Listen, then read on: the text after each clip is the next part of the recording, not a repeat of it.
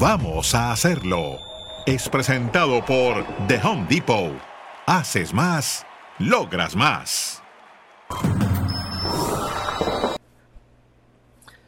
Buenas tardes, bienvenidos a esta pasión del fútbol de tres horas todas las tardes a través de ESPN Plus. ¿eh? Damos inicio a un nuevo programa para hablar de muchos temas. ¿eh?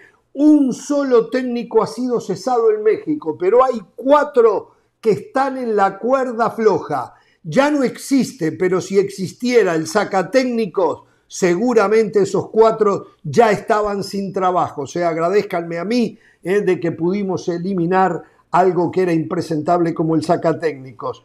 El repunte de Chivas ilusiona. La gran pregunta es, ¿para qué le va a alcanzar? Estas Chivas de aquí al momento de clasificar a la liguilla, de que comience la liguilla, estará en la liguilla, estará en el repechaje, puede pensar en el campeonato. Vamos a dar nuestro punto de vista.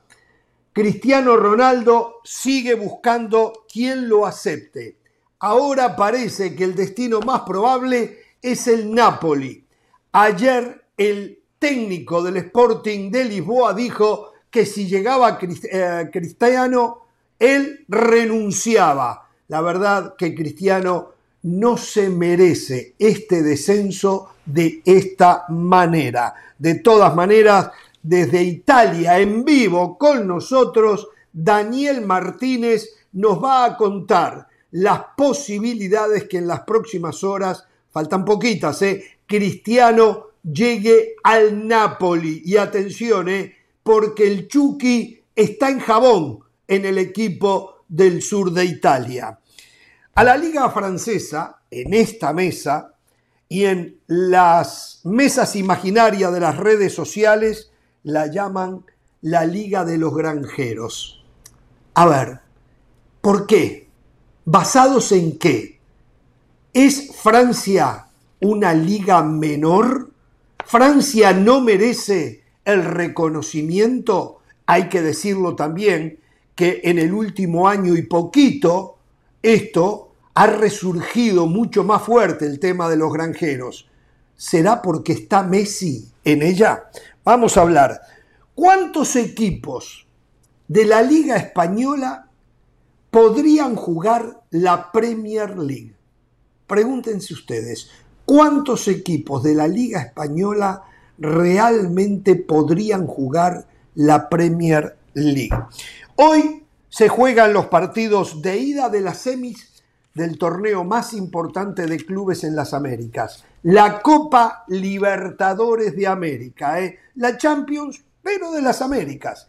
Hoy, atención con esto, ¿eh? comienzan a definirse y Vélez quiere sacar la cara por los no brasileños desde Atlanta, en el estado de Georgia, donde mañana el tricolor juega un amistoso frente a Paraguay, en vivo, un señor que ayer, habiéndose enterado de que yo no estaba en el programa, dijo yo entonces hoy no voy al aire, mejor lo dejamos para mañana, Mauricio Imay, ¿eh? a quien ya le mando un saludo y que lo espero. Si hoy yo estoy acá, Mauricio, así que lo esperamos para que esté con nosotros, informarnos. A ver, porque se habla, por ejemplo, que el Tata está molesto con América y con Tigres. Después, en un ratito, les vamos a comentar el porqué. Señoras y señores, en modo fútbol, no se muevan de aquí porque está caliente la ventana de transferencias en Europa. Para empezar, nomás les digo, hoy el Sevilla fue por Álvaro Morata Sí, Álvaro Morata y el Atlético de Madrid lo sacó chiflando, bailando. ¿eh? Les dijo, o nos ponen 40 millones de euros o nada. El Sevilla salió, pobre Monchi, pobre Monchi, no le daban las piernas para correr. Bueno, saludamos al señor Hernán Pereira. Eh, ¿Cómo le va, Hernán? ¿Cómo está usted? Bien, Ramos, muy bien, muy bien. A ver, un par de cosas. En tema transferencias en América, eh, casualmente, el América de México le acaba de decir que no a Boca Junior. Boca quería incorporar a Roger Martínez, que está recuperándose de una lesión. Eh, Ezequiel Ceballos se lesionó hace unas semanas atrás con Boca, quiso reforzarse Boca con el equipo colombiano y América dijo no, Santiago Baños. De ninguna manera transferimos a Roger Martínez. Llama la atención porque Martínez, entendemos que jugó, que no ha jugado por una cuestión física, pero uno piensa con el plantel que tiene, con la, con la llegada del Cabecita Rodríguez, con la llegada de, Brian, eh, de, Brian, Rodríguez, eh, tiene plantel. ¿Dónde va a jugar Roger Martínez? Teniendo a, yo sé que se lesionó Henry Martín, pero tiene también a Viñas. Hay muchos jugadores en esa zona ofensiva. Vaya a saber. Es una buena oportunidad por lo menos para hacer. Yo creo, en enero Boca lo puede firmar gratis, claro, no podría jugar hasta junio, pero va a quedar libre. Si se va gratis de acá a unos meses, mejor venderlo ahora. Faltan seis fechas y termina el campeonato. ¿eh? Seis fechas, entiendo. Después viene la liguilla, repechaje eh, y todas las instancias decisivas para definir al campeón. Em, por cierto, es un jugador excepcional. Lo, dicho, lo dijo Guardiola. Es un jugador excepcional, comprometido, eh, por los compañeros, por la camiseta, por la causa. Digo, cuando Guardiola habla hay que prestar atención en este programa, no habla cualquiera, no habló cualquiera, lo dijo Guardiola, como muchos aplauden constantemente lo que hace Guardiola, que hay que aplaudir muchos aspectos ligados al técnico del sitio, que esto hay que mencionarlo, lo dijo Guardiola, lo dijo Juan de los Palotes, no, no, lo dijo Marcelo Gallardo, lo dijo Guardiola, no lo dijo Hernán Pereira, lo dijo Guardiola. ¿Sabe la diferencia Guardiola? Primero lo dijo Hernán Pereira, ahora lo dice usted. Está hablando de Julián Álvarez. Hablando de River, de Julián Álvarez. A ver, a ver, a ver, a ver, pero diga, diga todo. Él dijo, es un jugador excepcional para tenerlo en el banco de suplente y si se agita un poquito jalan, si le duele la cabeza, en fin. No dijo para tenerlo en el banco de suplentes, es un jugador excepcional. Lo está llevando de a poco. lo que está haciendo. Lo otro iba perdiendo, lo, puso, el otro día iba perdiendo, lo puso y, y el equipo remontó remontó un resultado, pero estaba perdiendo el partido. Desde que entró Julián ah, fue por él, no por Haaland. hizo goles, claro. pero, sí, bueno, él está también, él no está solo para hacer goles con Haaland, está también para dar asistencias y darles y darle pases. Eh, ¿Sabe que Infantino está en Guatemala? Eh? Infantino está en Guatemala. ¿Ah, sí? Estuvo reunido ¿Ah, con Gerardo País, sí, con otros dirigentes del fútbol chapín. Ah. Yo me pregunto, ahora apareció País, suerte que País por lo menos no dejó plantado a Infantino, ¿eh? Pereira, pero va a compararse usted con Infantino, Pereira. Sí, sí, por supuesto. No, yo no puedo compararme con Infantino. Estoy seguro que sé más de fútbol que Infantino. Sé más de fútbol que el propio Gian Infantino, ¿eh? Y estoy preparando una clase táctica. De Infantino. Estoy preparando una clase táctica de Anthony, la nueva incorporación del Manchester United, para mostrarles si uh, vale la pena pagar 100 millones de no euros. a, ver, escuchen, en eso, en eso, si a Florentino le di aplauso, abrazo y medalla, ¿qué tengo que hacer con Van der Sar? ¿Qué tengo que hacer? Florentino quedó chiquitito así, Pereira. Le clavó al Manchester United un jugador que tiene un precio de mercado que ronda los 34 millones de euros. En 100 millones, Pereira. no tiene ninguna Champions, no tiene ninguna Liga, no tiene ninguna Supercopa. o sea, quedó chiquitito así Florentino. Van der. Sar es el uno. Van der Sar es el uno. Se lo, que salir a gastar. Eh. a Florentino. Lo que es querer gastar las compras de pánico, ¿no? Lo que es querer las gastar compras plata, exactamente, eh, compras de pánico. Y ojo, eh, lo último, la liga italiana hoy cierra el mercado de transferencias, hoy, 30 de agosto, a las 23 y 59 minutos, hora de Italia. Hoy cierra en Italia, sí, hoy cierra en Francia. Mañana a la noche, 23 y 59 del 31 de agosto, cierra en España, en Alemania y en Inglaterra. Ojo que a, tanto a Usted me está diciendo que, a ver, a ver, si en, las próximas, si en los próximos 49 minutos Cristiano Ronaldo no firma con el Napoli, todo indica que tendría que seguir en el Manchester United, donde le siguen pegando con un caño. Si Keylor Navas no firma con el Napoli, tendrá que hacer banca por el resto del torneo en el Paris Saint Germain. Usted lo dijo. Caramba, esto Usted lo dijo. Qué barro. Bueno, permítame saludar al señor José del Valle. Eh, del Valle, el saludo para usted. Eh, me imagino que estará contento. Volvió a ganar el Real Madrid, volvió a hacer dos goles Benzema. O sea, mirando los números, que al fin y al cabo es lo que a usted le importa, tiene que estar tirando cohetes, ¿no? Buen arranque, siguen primeros en la liga, ya le llevan dos puntos al Barcelona, todo le sonríe a usted. No sé si en, la, en su casa le va tan bien como en el tema del Real Madrid, que al fin y al cabo usted se hizo cliente del, Madrid para eso. No para amarlo, sino para exigirle triunfos y usted sentirse triunfador, ¿no? ¿Verdad? Tres victorias del Real Madrid, Jorge, en lo que va de la liga. Las tres como visitante. El Madrid todavía no juega en el Santiago Bernabéu. Yo decía ayer, Jorge, que el Real Madrid Siempre se ha creído eso de la remontada, de la épica. El problema es que ahora los rivales también creen en esas remontadas. Vio minuto 80, entramos a la zona madridista, usted, Hernán, Ricky y yo, esperamos la remontada del Real Madrid. Y los rivales del Madrid también, Jorge, no es casualidad. Competir, ganar, repetir. Ese es el ciclo del Real Madrid. Jorge, antes de seguir, antes de seguir, la verdad que lo veo a usted, lo veo a Hernán, lo veo a Ricky, veo un uruguayo, dos argentinos. Ustedes son el fútbol. Desde Pelé, pasando por Maradona. me va, a pedir plata? ¿Me va a pedir plata? ¿Qué le pasa a esto? No, no, no, no. Pero lo veo a usted, veo a Hernán, veo a Ricky y veo Copas del Mundo. Veo estrellas en el pecho. Argentina, Uruguay, de manera conjunta con Brasil. Tendría que empezar por Uruguay. Tenemos cuatro estrellas, ellos tienen dos. Tendría que empezar Uruguay, Argentina. Ese sería el orden correcto, pero bueno. Entonces, entonces Brasil, Uruguay, Argentina.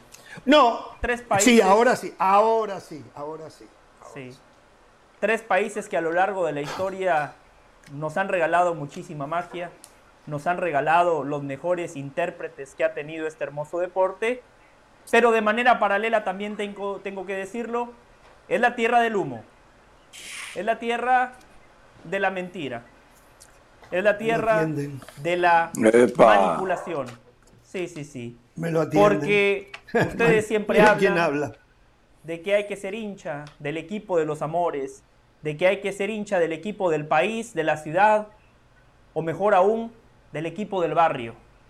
Que eso no se negocia, que esos valores los inculcan los abuelos, después los padres, los hijos los reciben y después los trasladan a futuras generaciones. Pero hay compañeros... Hay ovejas negras tipo José del Valle, ¿eh? Hay ovejas negras tipo José del Valle. Está bien, pero, pero yo soy de Guatemala, yo hablo de ustedes, ¿no? Supuestamente, donde está la cultura futbolística, donde están los hinchas de verdad, los hinchas que no le mienten a la gente. Yo le podré ir al Real Madrid, pero por lo menos soy genuino, soy sincero y no le vendo humo a la gente, como algunos compañeros que dicen, ah, este es el equipo de mis amores, ah, este es el equipo de mis entrañas, ah, yo sí soy hincha, ah, yo veo todos los partidos de mi equipo, pero la realidad es otra. El Departamento de Inteligencia de Jorge Ramos y su banda ha recabado información de uno de los integrantes, ahí está. Dice él que le va Independiente, que es el equipo de su cuna, que es el equipo de su casa, de sus amores, pero en realidad ah. el señor Ricky Ortiz es hincha de boca. El señor Ricky Ortiz es hincha de boca. Aquí está Ricky Ortiz con la camiseta del equipo más importante de Argentina. Uno de los equipos más, importantes del mundo. Claro, Boca, el equipo más popular de la Argentina, del cual Ricky Ortiz también es hincha. Lo de Independiente, una cortina. ¿Cuál es Ricky ahí? ¿Cuál es ese que está sobre, la flecha verde? La izquierda, ah, acá tiene la flechita. Correcto, sobre la izquierda, ah, sentado. Tiene pinta de extremo derecho. E, exactamente. Mire, ahí está Ricky Ortiz con la camiseta de Boca Juniors. ¿Y Después de esto, está muchachos, ya ¿quién está? ahí? Mouso, está Pinta jugador tiene. ¿eh? Está Sanabria. No, ese es el cuadro del bar. ¿Quién está? Está, ¿sí? Del barrio es, Perotti, ¿no está Perotti por ahí? Pancho Sá, no, Pancho no, es el cuadro del barrio. Ahora, yo no jugaba en el cuadro. Si a mí me hacen poner esa camiseta, yo, en el cuadro del barrio no jugaba. yo me iba a otro barrio a jugar. Si a mí me hacen poner, a mí me hacen poner una camiseta de otro equipo de primera división del fútbol de mi país que no sea de Danubio, yo me voy. Yo, mi piel no la toca más nada que la camiseta de Danubio, la pilcha de Danubio, la manta de Danubio, únicamente. No entiendo, no entiendo que esto haya Pero usted, usted no lo atacan, que se defienda que Ahora, qué tiene que defenderse. Sí, sí, sí. Ya, ya vamos con él. Va a No tener un día nada, ¿eh? terrible hoy, ¿eh? No, no tener- dijo nada, está hoy- calladito. Hoy, Veo Hernán con pruebas. más, Yo no vengo aquí a no sé denigrar si a la gente. autor- Yo no vengo aquí a levantar falsos. Yo acuso y muestro las pruebas. Bueno, a ver, pobre hombre, hoy la verdad que por lo menos el arranque es terrible para él. Tengo entendido que las autoridades lo andan buscando por él haber sido un poco Uh, bocón sí. y decir que es hincha de Independiente. Independiente está en deuda económica, pero está en quiebra, está en quiebra. Independientes como Barcelona tendrían que bajar la cortina.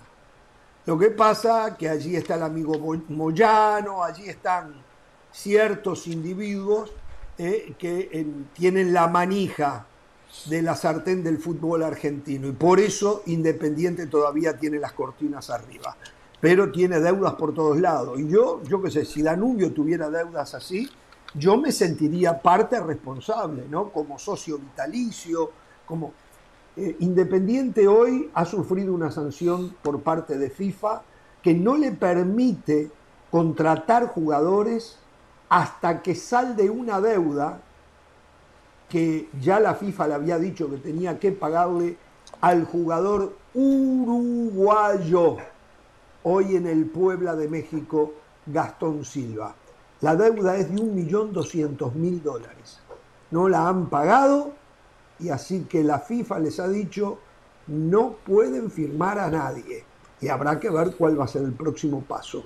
Así que bueno, eh, la verdad que mal día para usted haber aparecido en este programa, Ricky. Pero bueno, está bien, usted, sabiendo todo eso, igual usted da la cara, le pone el pecho y tendrá su manera de defenderse, ¿no es así?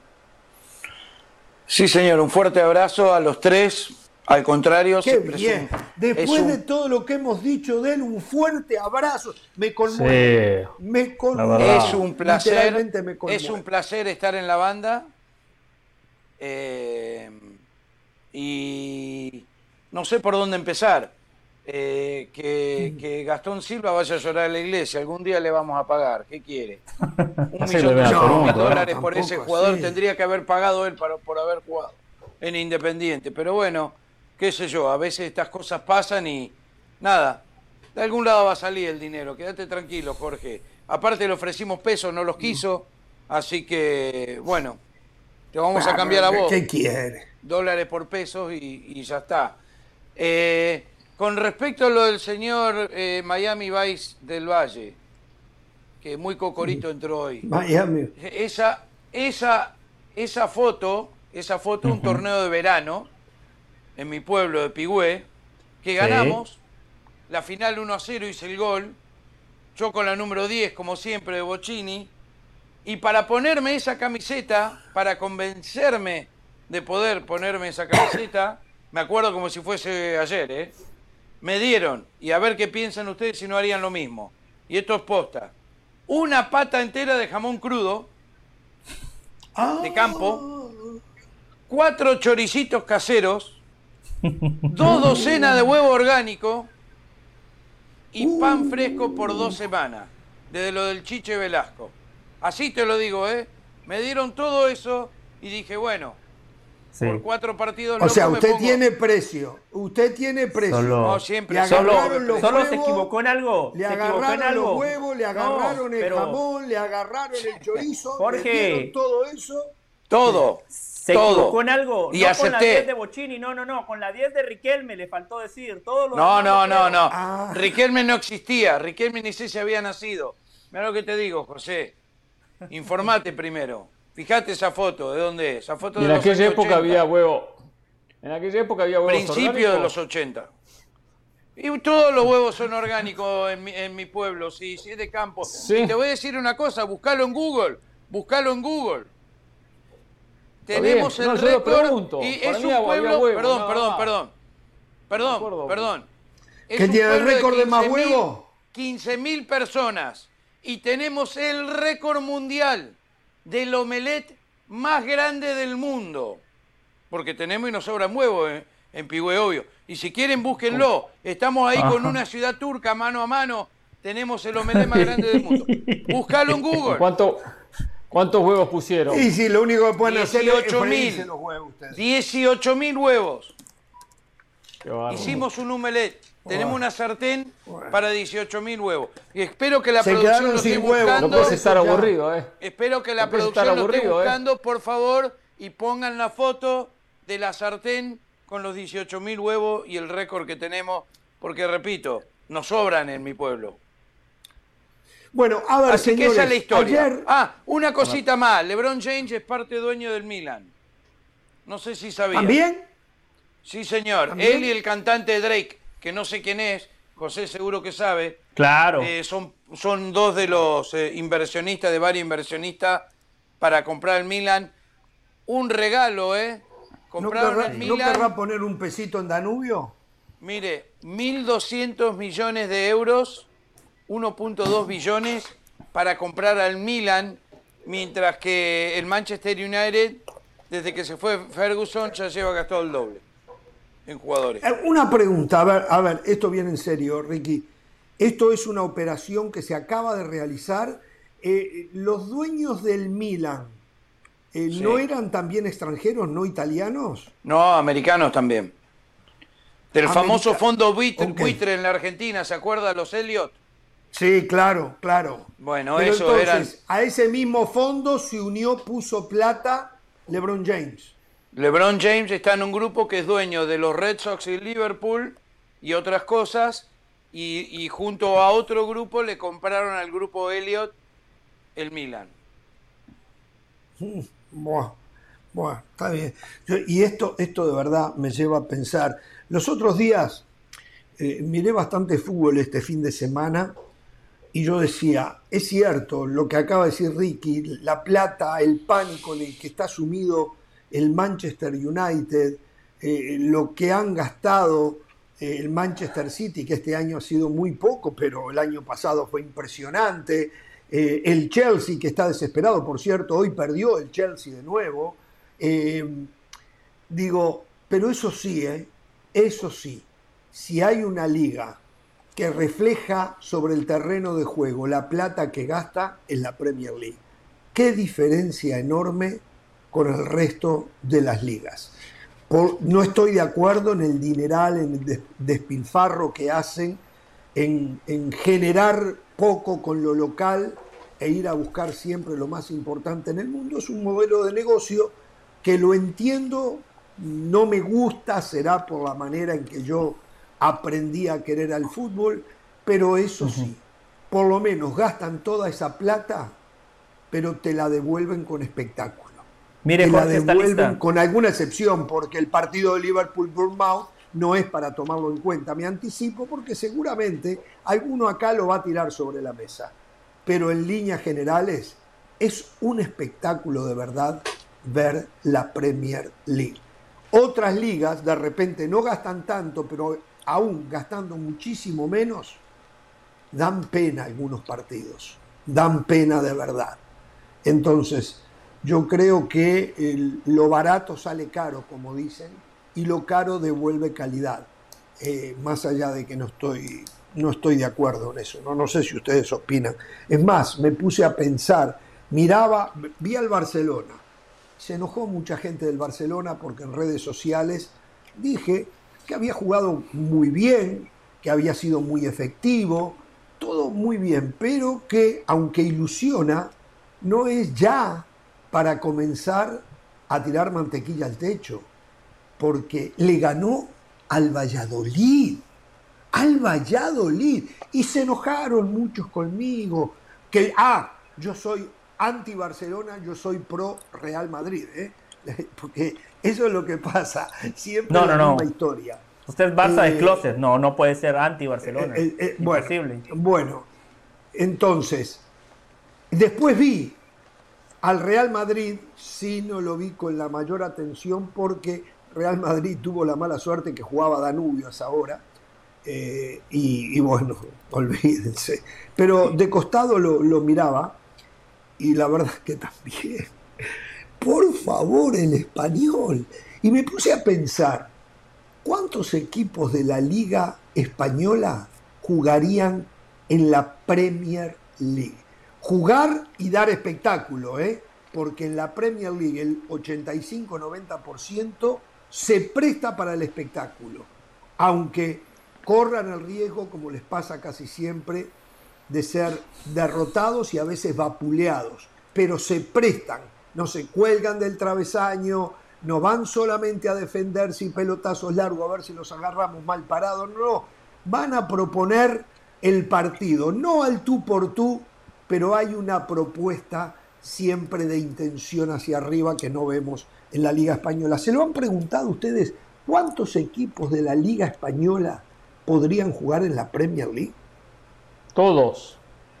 Sin duda que todos podrían jugar. De repente podemos sacar al Cádiz, capaz sacaría alguno más. Podrían jugar y competir perfectamente. Es cierto que hay un poderío. ¿Usted vio al Valladolid? ¿Usted vio al español? Sí, sí, sí, los he visto, sí, sí, los he visto muy, muy, muy limitados estos equipos. Dice que todo, no vi, todo no vi el Mouth, no vi para el poder seguir acá tengo Bournemouth, Bournemouth, que se comió Bournemouth. los nueve, no lo vi, no lo vi, que se comió los ¿Vio? nueve. ¿Vio? Yo me anticipé Pero- a esa, ¿eh? Yo me No, anticipé no, a pero esa bueno, a veces sabía que la iban a le he visto algunos partidos del Crystal Palace o algunos equipos. Inglaterra, yo, es muy difícil los especular con días- esto. Los otros días el Manchester City lo puso contra la pared el Crystal Palace. Sí. Después vino de atrás el Manchester City y le pudo ganar. Por Partidazo eso- del Crystal Palace.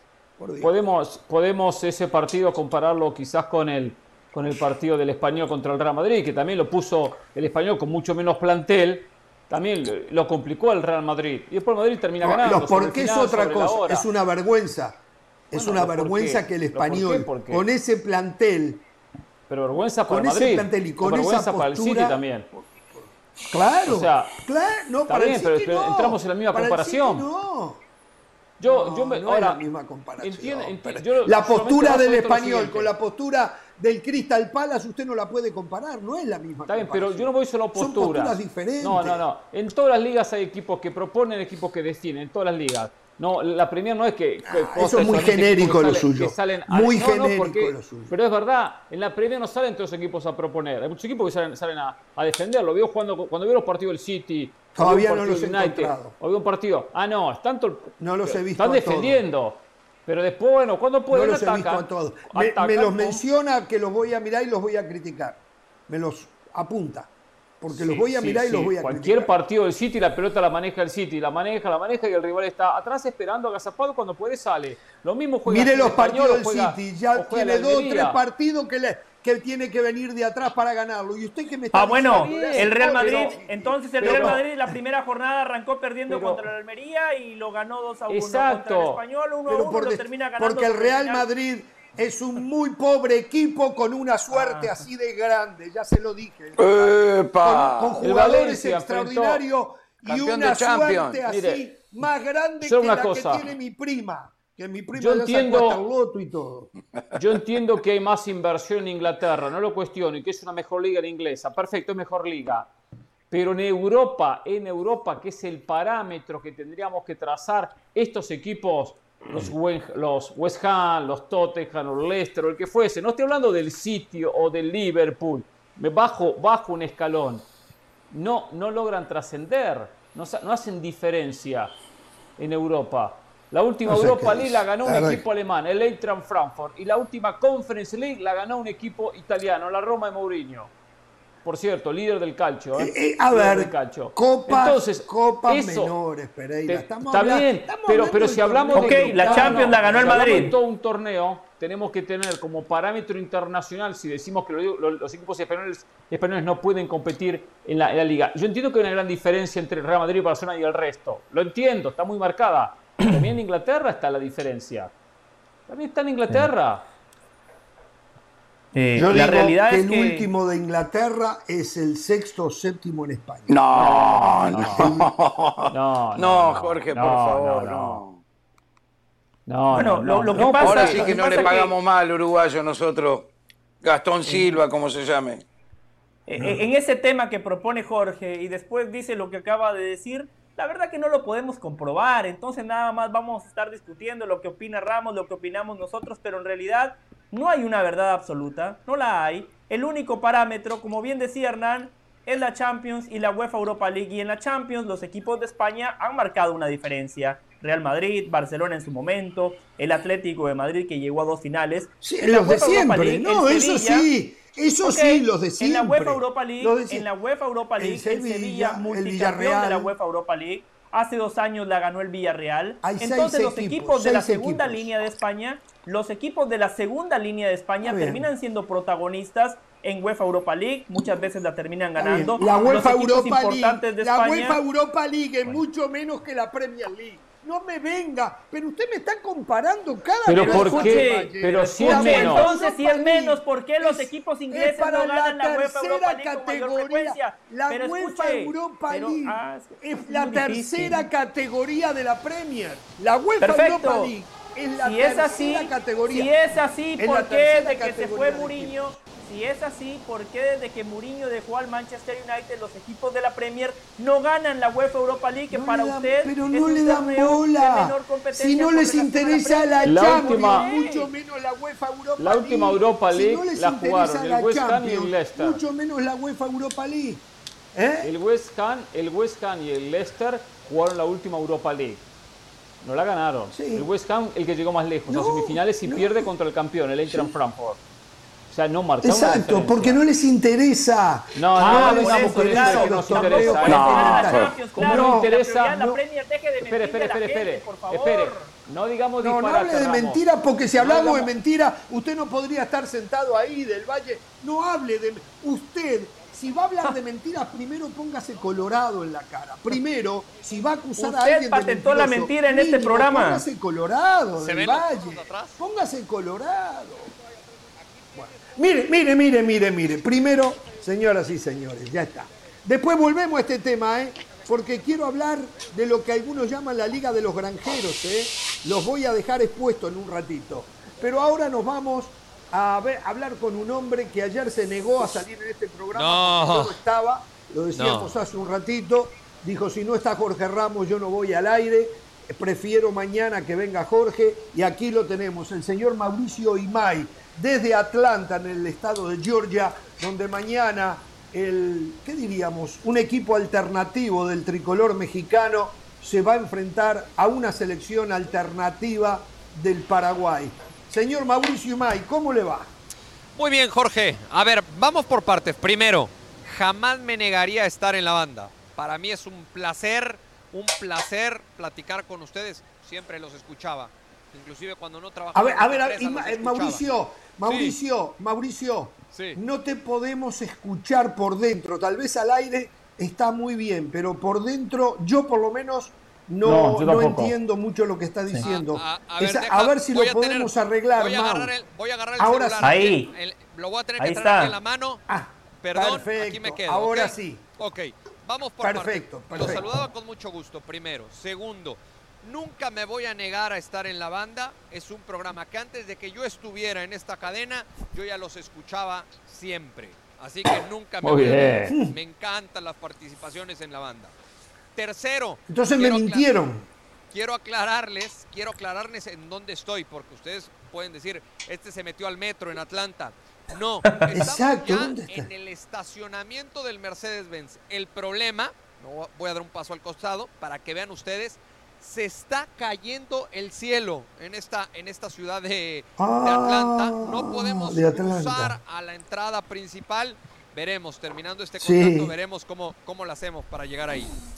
Y cuarto, ya Diluvio. metiéndonos en lo que, en lo que, diluvio, metiéndonos ya en lo que va a ser el, el partido de mañana, les cuento, hoy por la mañana Gerardo Martino ya tuvo una práctica intensa con los, con los futbolistas, hoy ya trabajó con equipo completo. Gerardo Martino llega aquí en aproximadamente 25 minutos para arrancar la, la conferencia de prensa, está programada a las 5.15 de la tarde y posteriormente habrá reconocimiento de cancha. Me dicen, los jugadores solamente van a caminar, van a botar quizá la pelota, ver qué tal rueda y eso es todo. Se regresan al hotel de concentración por ese entrenamiento matutino que ya les contaba.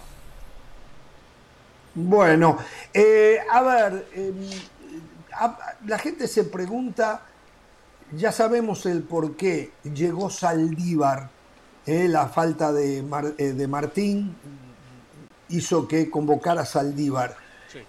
un Saldívar que más allá de que los otros días hizo un gol, que ha hecho goles de penal y todo, no ha podido consolidarse en un equipo que no tiene un 9 de verdad como Chivas, que ha pasado por Puebla y no era titular inclusive. Entonces, ¿cómo se explica o simplemente es la clara demostración de la falta de centro delantero que tiene México? Es la realidad, yo te, yo te diría, Jorge, no solamente de la falta de delanteros que tiene el fútbol mexicano, sino que la baraja sigue siendo muy limitada para el técnico de la, de la selección nacional. Y entre más extranjeros sigan existiendo y mientras no haya cantados para que lleguen esos extranjeros, va a seguir pasando lo mismo. Los perjudicados son los técnicos de la selección nacional. Hoy viene Saldívar porque la realidad es que no hay otra opción para ocupar esa, esa posición. Entonces, ante la falta de un delantero, tienes que hablar. No tiene posibilidad de estar en Qatar. No, no tiene. No tiene posibilidad Saldívar de estar en Qatar, ¿no? No, no tiene. No tiene. No, tiene. Ni aunque haga cinco goles mañana. A ver, a ver, vamos, vamos a algo que vengo contando yo desde temprano. Eh, porque me decían, Emilio Lara y Marcelo Flores van a estar en Qatar. Me enteré de algo llegando aquí a Atlanta. Pasión, determinación y constancia es lo que te hace campeón y mantiene tu actitud de ride or die baby. eBay Motors tiene lo que necesitas para darle mantenimiento a tu vehículo y para llegar hasta el rendimiento máximo. Desde sobrealimentadores, sistemas de sonido, tubos de escape, luces LED y más. Si buscas velocidad, potencia o estilo, lo encontrarás todo en eBay Motors. Con más de 122 millones de piezas, siempre encontrarás justo lo que buscas. Y con Guaranteed Fit de eBay, tienes la garantía de que tu pieza quede perfectamente a la primera o se te devuelve tu dinero. Porque con eBay Motors, quemas llantas y no tu dinero. Con las piezas que buscas, a los precios que quieres, tu auto se convertirá en el MVP que te dará el triunfo. eBay Motors. ebaymotors.com Solo para artículos elegibles se aplican restricciones. Me enteré que habrá algunos jugadores que no van a estar inscritos en esa, en esa lista de 26 futbolistas que pide la FIFA, que por cierto ya les voy a ir pasando fechas. Eh, pero, pero la idea de Gerardo Martino es llevar un grupo de sparrings a Girona, en donde va a llevar a cabo México la preparación, y posteriormente a Qatar para que estos sparrings, estos jóvenes, complementen ciertos ejercicios y ciertas dinámicas. Y lo que intenta Gerardo Martino es que sean jóvenes que han estado en algún, en algún llamado, en alguna convocatoria para este tipo de partidos que se juega con solamente jugadores de la liga local. Entonces, Emilio Lara seguramente aparecerá ahí. Que por cierto, Emilio Lara lo conoce Gerardo Martino desde la primera Copa Oro que él disputó porque ahí fue su sparring. El caso de Marcelo Flores. Si Marcelo Flores no le alcanza para estar en la lista de 26 futbolistas, seguramente también Gerardo Martino lo va a considerar como un sparring. Y, y quizá ahí también tenga cabida el Chelo Saldívar como sparring, no tanto en la lista de 26 futbolistas. Pero creo que también esto le puede servir al joven para ir viendo lo que es el entorno de una Copa del Mundo. Bueno, a ver, una pregunta y ya dejo a los compañeros. A Emilio Lara, ¿cómo lo ve el Tata? ¿Como lateral derecho o central? Lo ve como lateral. Así lo tuvo como sparring, eh, Jorge, lo que ya te contaba en una Copa Oro. Luego lo quiso convocar, pero me dicen que cuando preguntó por él en América le dijeron, trae problemas de indisciplina. Habló el propio Tata con el jugador y le dijo, mientras no arregles los temas disciplinarios, yo no te puedo convocar a la selección los arregló. Hoy no solamente está bien en ese sentido, sino que además está en un gran nivel futbolístico y por eso hoy está aquí en la ciudad de Atlanta y por lo mismo recibió la autorización de América de hacer el viaje, ya que estuvo lesionado ante Mazatlán y no pudo jugar ese, ese compromiso. Pero respondiendo tu pregunta concretamente, lo ve como lateral. Bueno, me dicen que el Tata Martino está muy molesto porque América y Tigres no liberaron para él poder eh, ver la dimensión de las lesiones de Henry Martín y de Córdoba. ¿Es esto verdad?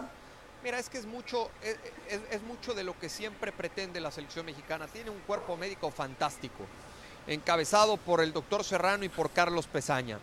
Jugadores que de repente están lesionados en Europa, hacen el viaje para estar con selección mexicana, evidentemente con el aval de, los, de sus clubes, y poder aquí hacer su rehabilitación. Y quizá eso no ha caído del todo bien en selección, porque, insisto, están en muy buenas manos y aquí se hace una muy buena rehabilitación. Pero bueno, también está en todo su derecho el equipo, sea América, sea Tigres, sea el equipo que sea, de decir yo no te voy a ceder a mi futbolista, me pertenece el jugador y prefiero que lo haga aquí, la rehabilitación que la haga en mi club. Pereira. El saludo, eh, Mauricio. ¿Había contemplado el técnico el Tata Martino convocar a Rolando Cisneros, al ex hombre de Chivas, hoy en Atlanta United? No, eh, Hernán, te saludo con mucho gusto. Hasta donde yo sé, no. Eh, tuve la oportunidad de verlo ayer en el hotel de concentración. Fui a las instalaciones del Atlanta United, por cierto, fantásticas, maravillosas, de primer mundo. Ahí platiqué con Gonzalo Mm. Pineda, el propio Gonzalo Pineda se, ex- se- se expresó muy bien de, de Cisneros y el momento que vive, más allá del gol que marca el, el fin de semana. Me dice que, que, que está trabajando al 100, disciplinado, profesional. Pero que yo sepa, no, nunca le pasó el nombre de Cisneros a Gerardo Martino por, por, por la cabeza, más allá de que viva aquí en Atlanta, ¿no?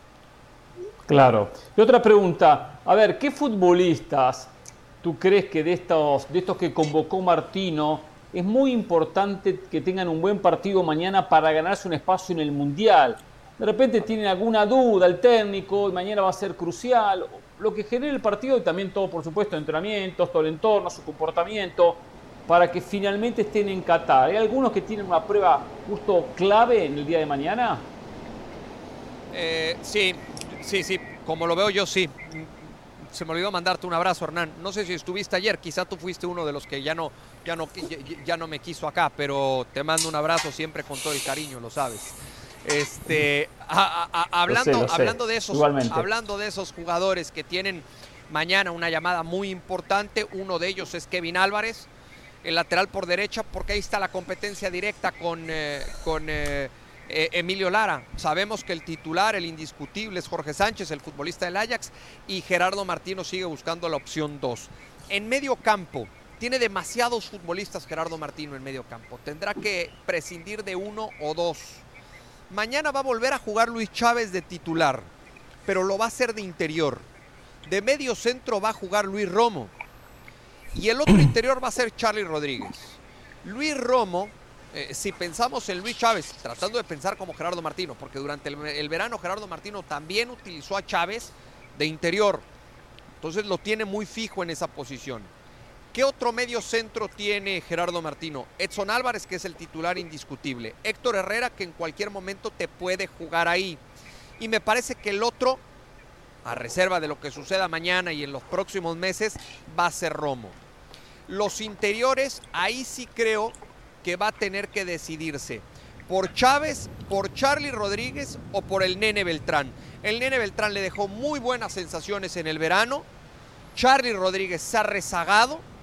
No tiene un buen nivel futbolístico hoy por hoy en Cruz Azul, además de que se le cruzó una lesión y es evidente e- e- ese bajón. Y Luis Chávez, que anda muy bien con Pachuca y que también le gustó mucho a Gerardo Martino el pasado verano. Muy claro, perfecto. Antes de pasar con los compañeros, ayer te promocioné todo el programa. Yo estuve Sí. en la conducción las tres Sí. horas. ¿Qué pasó? No sé, pero alguien me cuenta que Ramos levantó el teléfono y le dijo a algún productor importante del programa, mejor no, tenga, mejor no pongan a Mauricio, hagan lo imposible, así mañana lo tengo en exclusiva que yo dirijo el programa y Puede yo conduzco ser. el programa. Puede Eso ser me lo contaron, ¿eh? el No, no, programa. no, ya estaba muy no, molesto. No, Puede ser bueno, que haya sido una no maña. sé. yo no hice eso. Sí.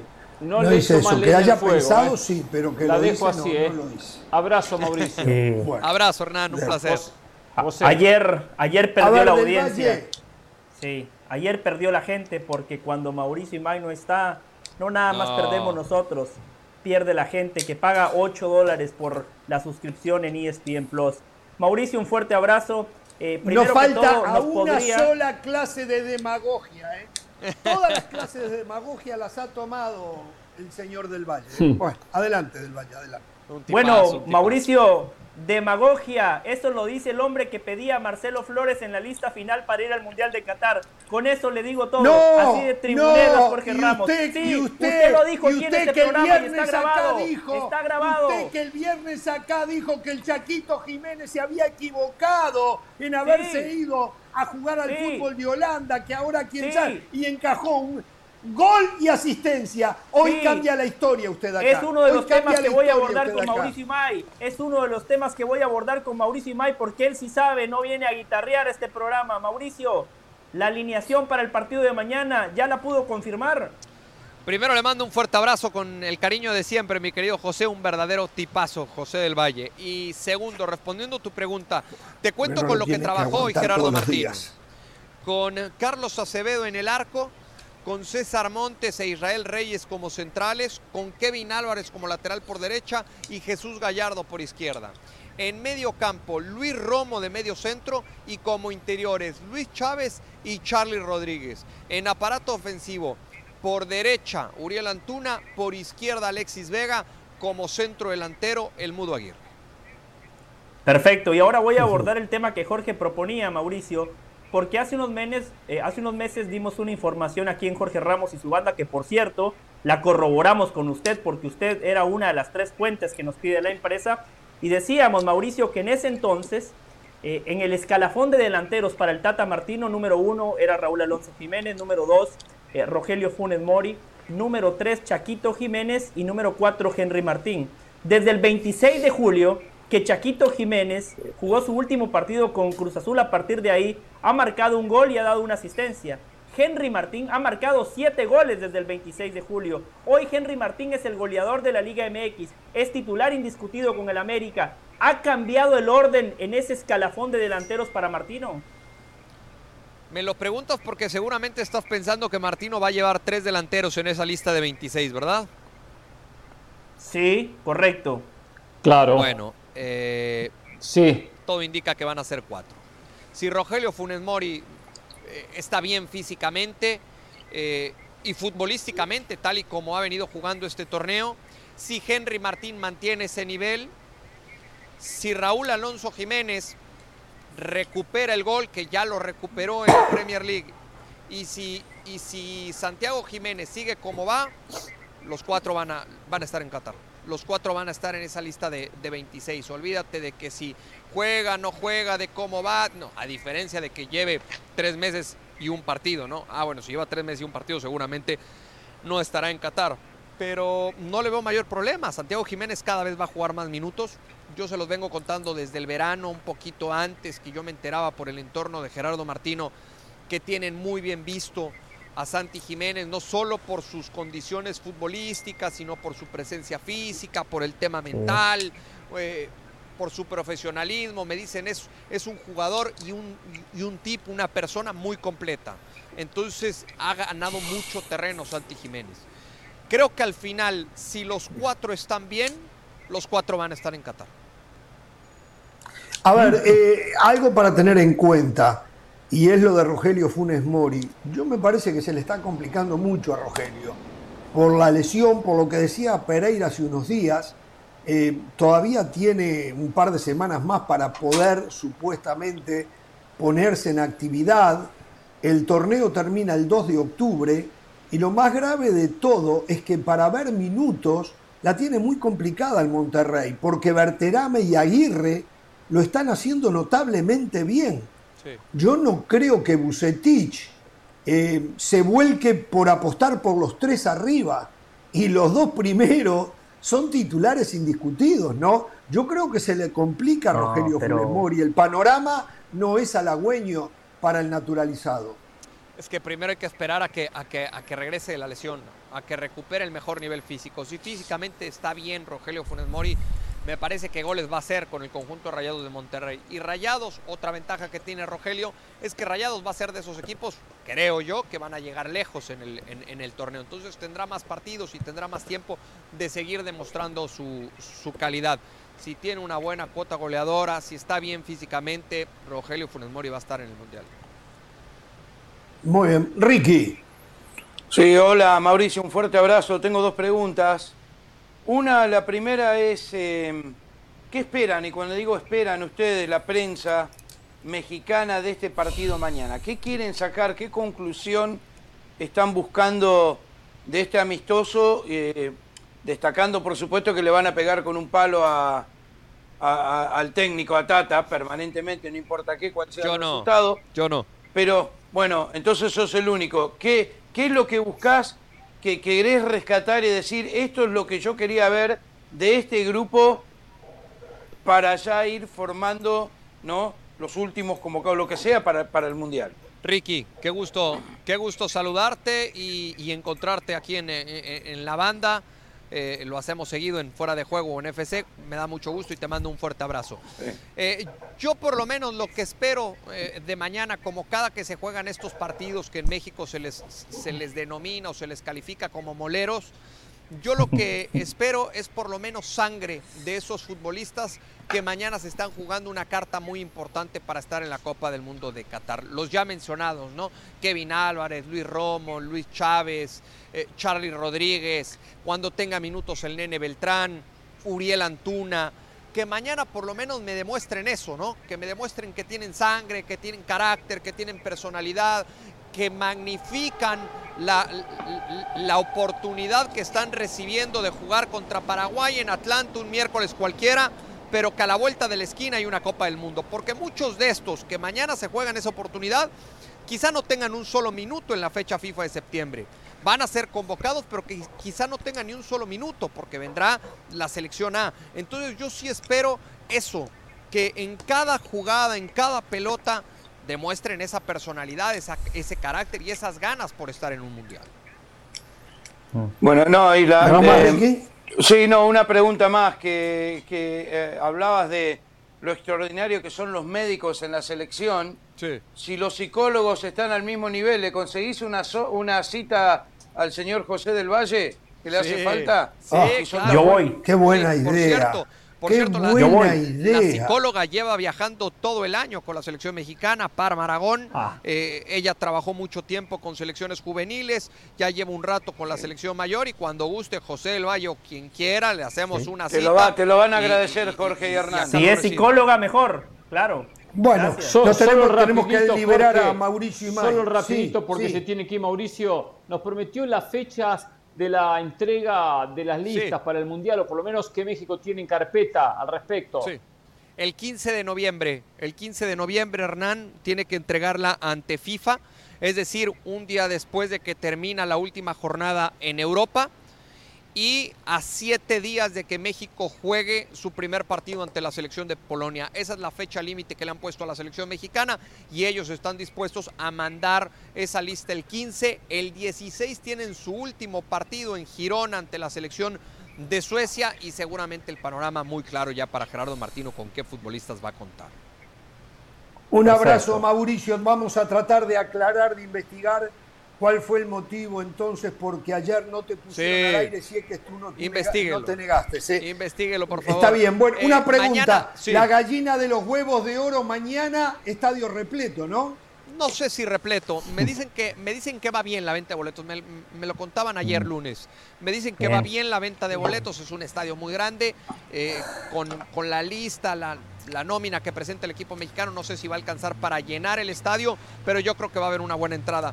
Mañana, si quieren, vamos platicando de la logística y de todo lo que tiene contemplado la selección mexicana una vez que vayan terminando cada uno de los futbolistas su participación en sus respectivos equipos, cómo van a reportar con la selección mexicana y en qué Muy fechas bueno. van a hacer los viajes. Mañana lo hacemos entonces. Así quedamos, Mauricio. Un fuerte Abrazo. abrazo. Me espero que tengas paraguas para cubrirte ahí, aunque me parece que ya Ya, ya, ya, ya, ya, ya, disminuyó. disminuyó Siempre que llovió paró. Disminuyó. Eh. Un abrazo grande, gracias Abrazo, Mauricio. abrazo Vas a la fuerte, conferencia de prensa.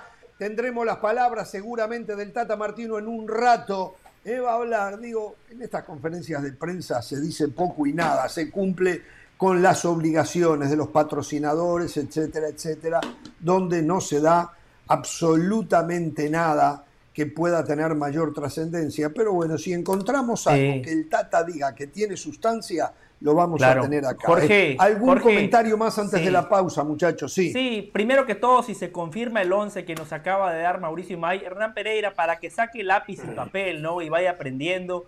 Cuando yo le diga algo, trate de escuchar, trate de poner la pelota contra el piso y en lugar de discutirme los conceptos, diga, le voy a dar el beneficio de la duda del Valle, porque ayer cuando hablábamos lo de Saldívar y lo de Aguirre, yo le dije, Hernán Pereira, claramente Aguirre va a ser el titular contra Paraguay. Saldívar está por las lesiones de Funes Mori, de Henry Martín y porque los europeos no pueden venir. Saldívar tiene cero chances de estar en la Copa del Mundo. Saldívar es convocado porque es un partido que está fuera de la fecha FIFA y es un partido de recaudación para México. Pero le dije, Hernán Pereira, Aguirre es el titular y usted me dijo, no, no sabemos.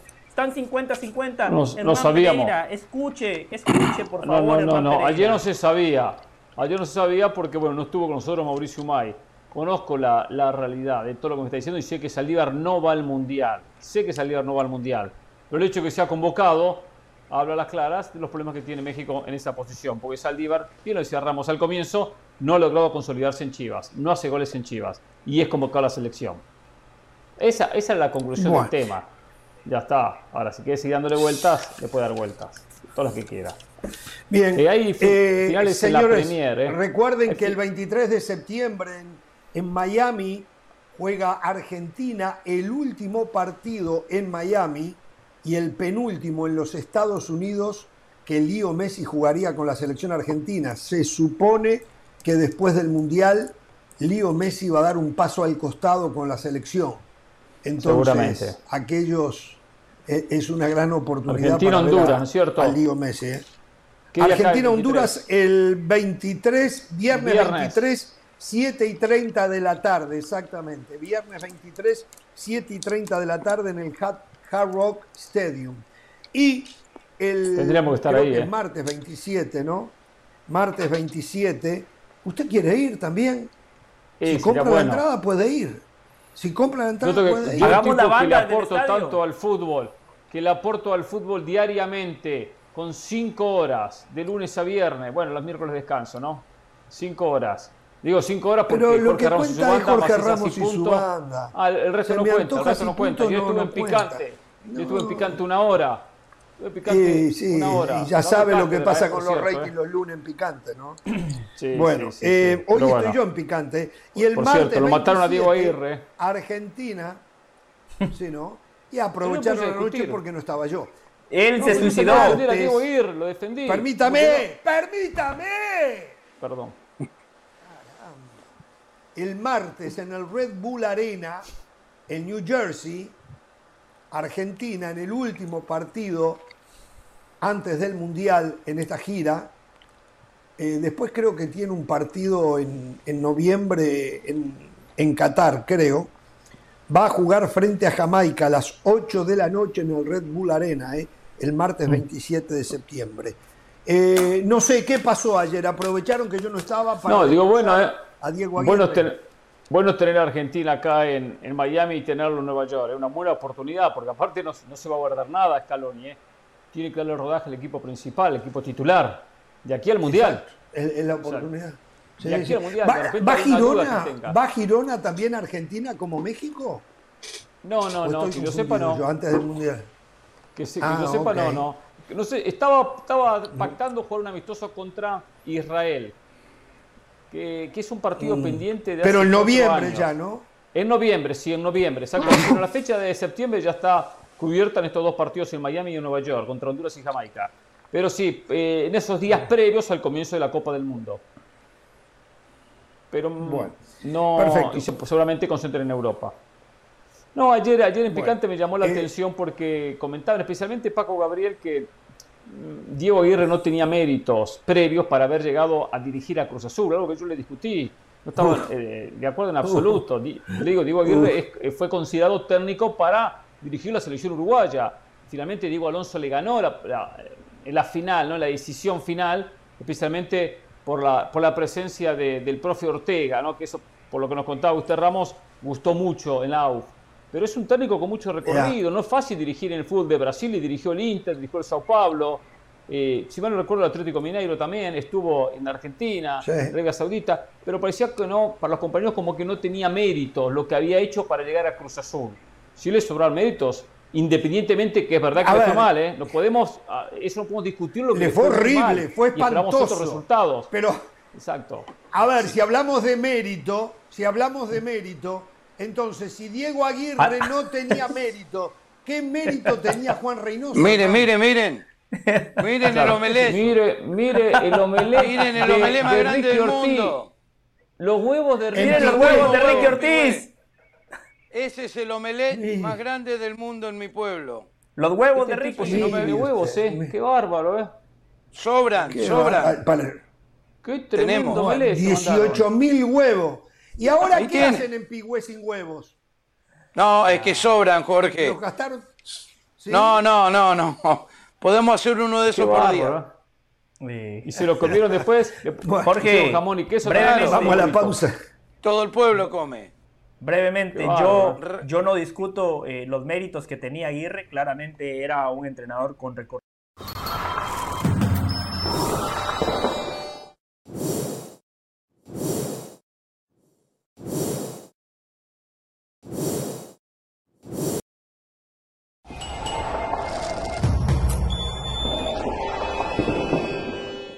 Seguimos en Jorge Ramos y su banda. Recuerden que ESPN Plus tiene todo lo mejor del mundo del deporte. Ahora vamos con Pilar Pérez para ver qué hay en el mundo de otros deportes. Adelante, Pilar. Gracias, continuamos con Jorge Ramos y su banda. Saludos desde el US Open 2022, en donde el día de hoy todos los reflectores son para el español Rafael Nadal, quien estará de vuelta después de dos años de ausencia en Flushing Meadows. Lo vimos por última vez levantar su título en el 2019 frente a Daniel Medvedev. Su ausencia en 2020 y 2021 ha creado mucha expectativa para que este año pues pueda emular lo hecho tanto en Australian Open como en Roland Garros.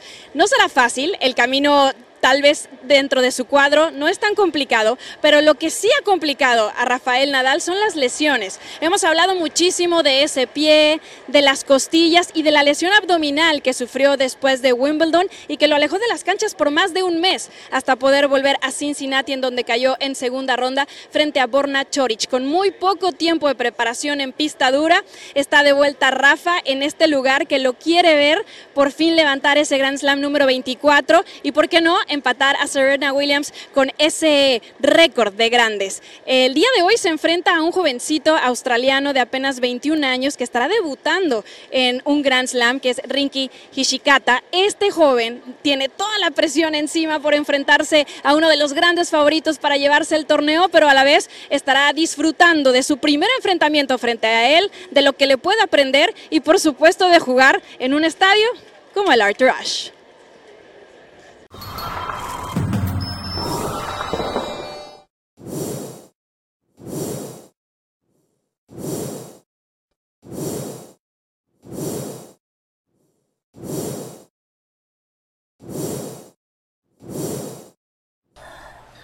Bien, volvamos. Hoy amanecimos con el rumor de que Serginho Dest podría recalar en el Villarreal por la lesión pobrecito de Juan Foyt, que inclusive, hasta donde sabemos, pone en duda su presencia en el Mundial, ¿no? ¿Verdad?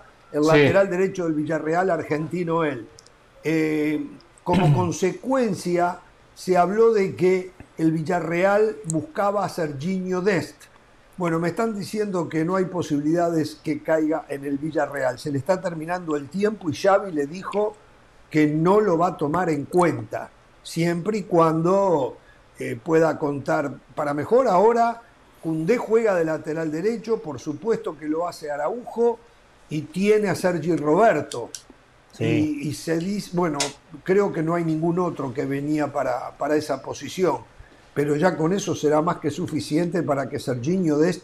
Y esto puede también llevarlo a perderse la oportunidad de estar en el Mundial. Si no juega, No sé. Ahora, ¿cómo lo va a Bueno, pero me estaba- fue usted, Jorge, quien nos dio la información la semana pasada. Fue usted, Jorge, que mencionó eso, ¿no? Lo de Scali.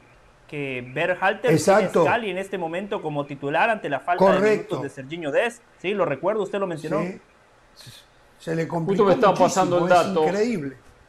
Justo me está ¿Qué? pasando el dato que el mercado en España termina el primero de septiembre a las 23 y 59, con 59 segundos. O sea, el jueves. El jueves Sí. a El la jueves. noche termina en España.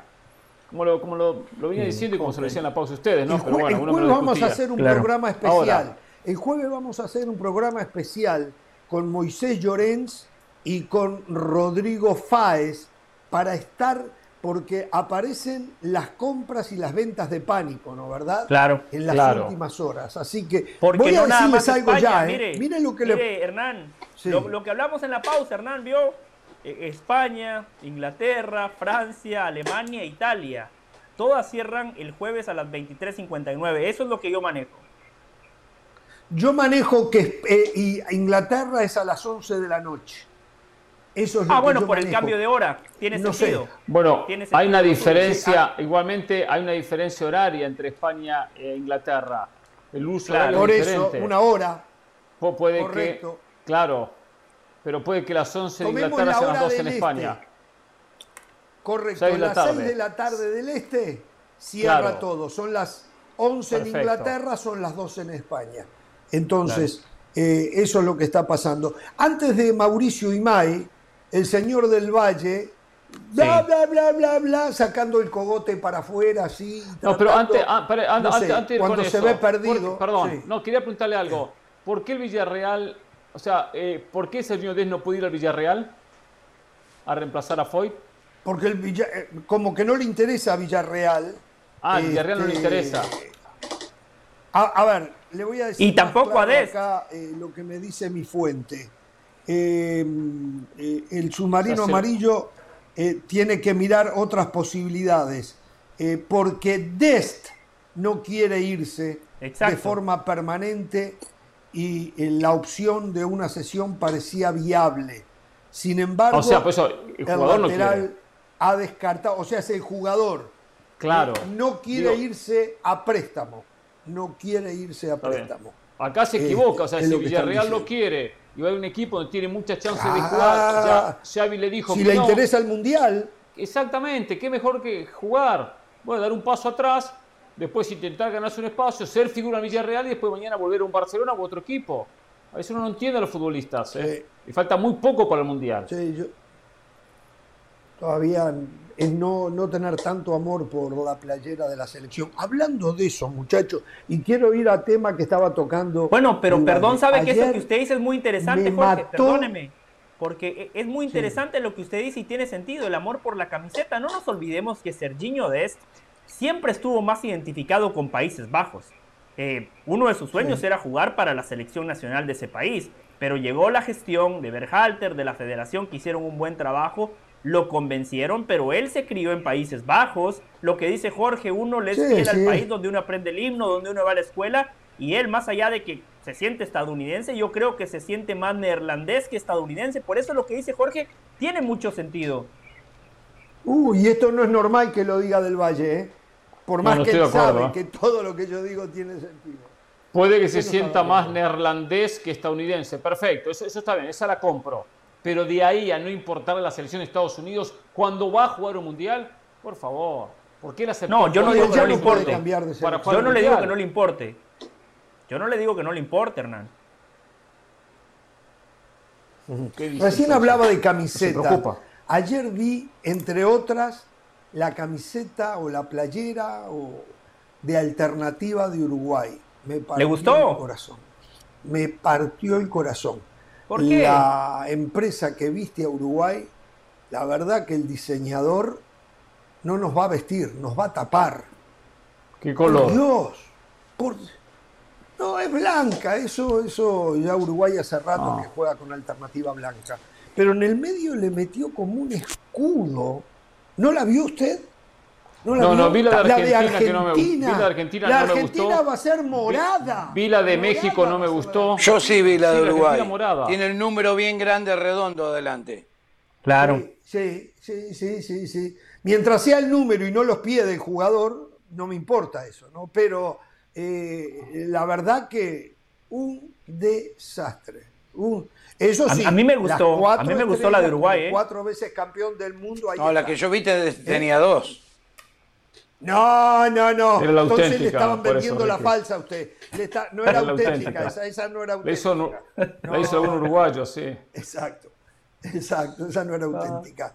Pero no, de verdad, ¿eh? horrible. La verdad que me cuesta mucho, me cuesta mucho entender a veces los diseños. Yo sé, para gusto se han hecho los colores y todo, pero yo cuando se trata de la enseña nacional, soy muy... eh, y lo puse, y algunos, ah, pero ustedes se cree que se tienen que seguir vistiendo como antes.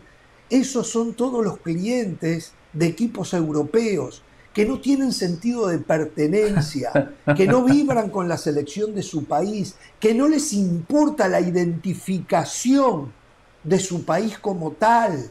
No, no, se ponen cualquier cosa que tenga ¿Sabe qué es lo que pasa? La verdad, la verdad. No, ¿Sabe no qué es lo que pasa? Que eh, esta empresa, en este caso, Puma, eh, sí les hace falta un poquito de creatividad porque el diseño que presentaron con Uruguay es el mismo con Suiza, es el mismo con Camerún, Sí, es con decir, todas Ghana. las selecciones, correcto, todas las selecciones Puma, todos van a tener el mismo uniforme alternativo, es el mismo diseño, obviamente cambian Exacto. los colores, ¿no? Porque los colores de Ghana no son los mismos sí, sí. que los de la selección nacional de Uruguay. A, a mí sí me parece que estas empresas que tienen tanta plata, sí deberían de hacer algo genuino y, y original para todas las selecciones, ¿no? Y no nada más tener eh, un bosquejo y después nada más cambiarle los colores.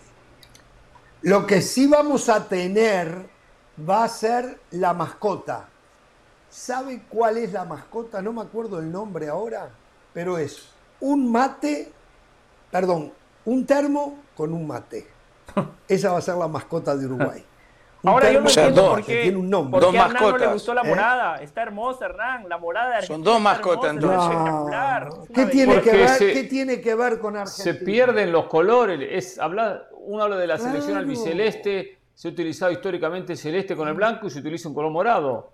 México también, México también tiene una camiseta Exacto. alternativa horrible, horrible. Desde ahora No, México ya le no han hay hecho cada cosa. identificación con los colores. Si algo yo siempre le critiqué a la, a la MLS, que es difícil identificar un, una- una- un equipo con, col- Bueno, con los usted le colores. critica todo, lo de ayer los también colores. impresentable lo suyo. ¿eh? Con, con la Ayer MLS, dije una ¿eh? gran verdad. Lo de eh, ayer suyo verdad. Por impresentable. fin hablamos. Mire, Impresentable lo de ayer, ¿eh? dijo una gran- Impresentable, dijo una gran verdad, Porque ¿eh? está bien lo que dijo, no es mentira lo que usted dijo, pero sí Ah, es claro es con un perfil crítico donde nunca ve nada bueno. Una vez, Veo cosas que- lo único bueno que vio de la MLS fue un exjugador de River.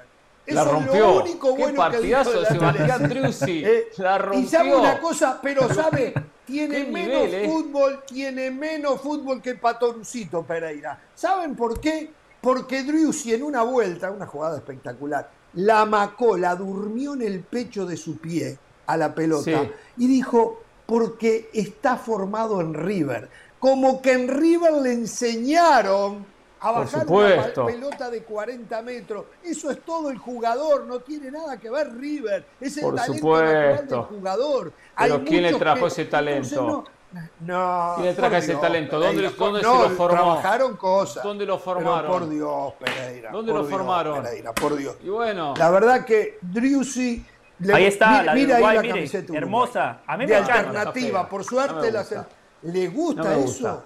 No, no me Claro. gusta. Le hubiesen dejado la parche. línea celeste arriba y el 9, pero sacarle. Pero el- el tiene la línea celeste, tiene en el medio una franja celeste. Tiene la franja celeste en Sí, el está medio. bien.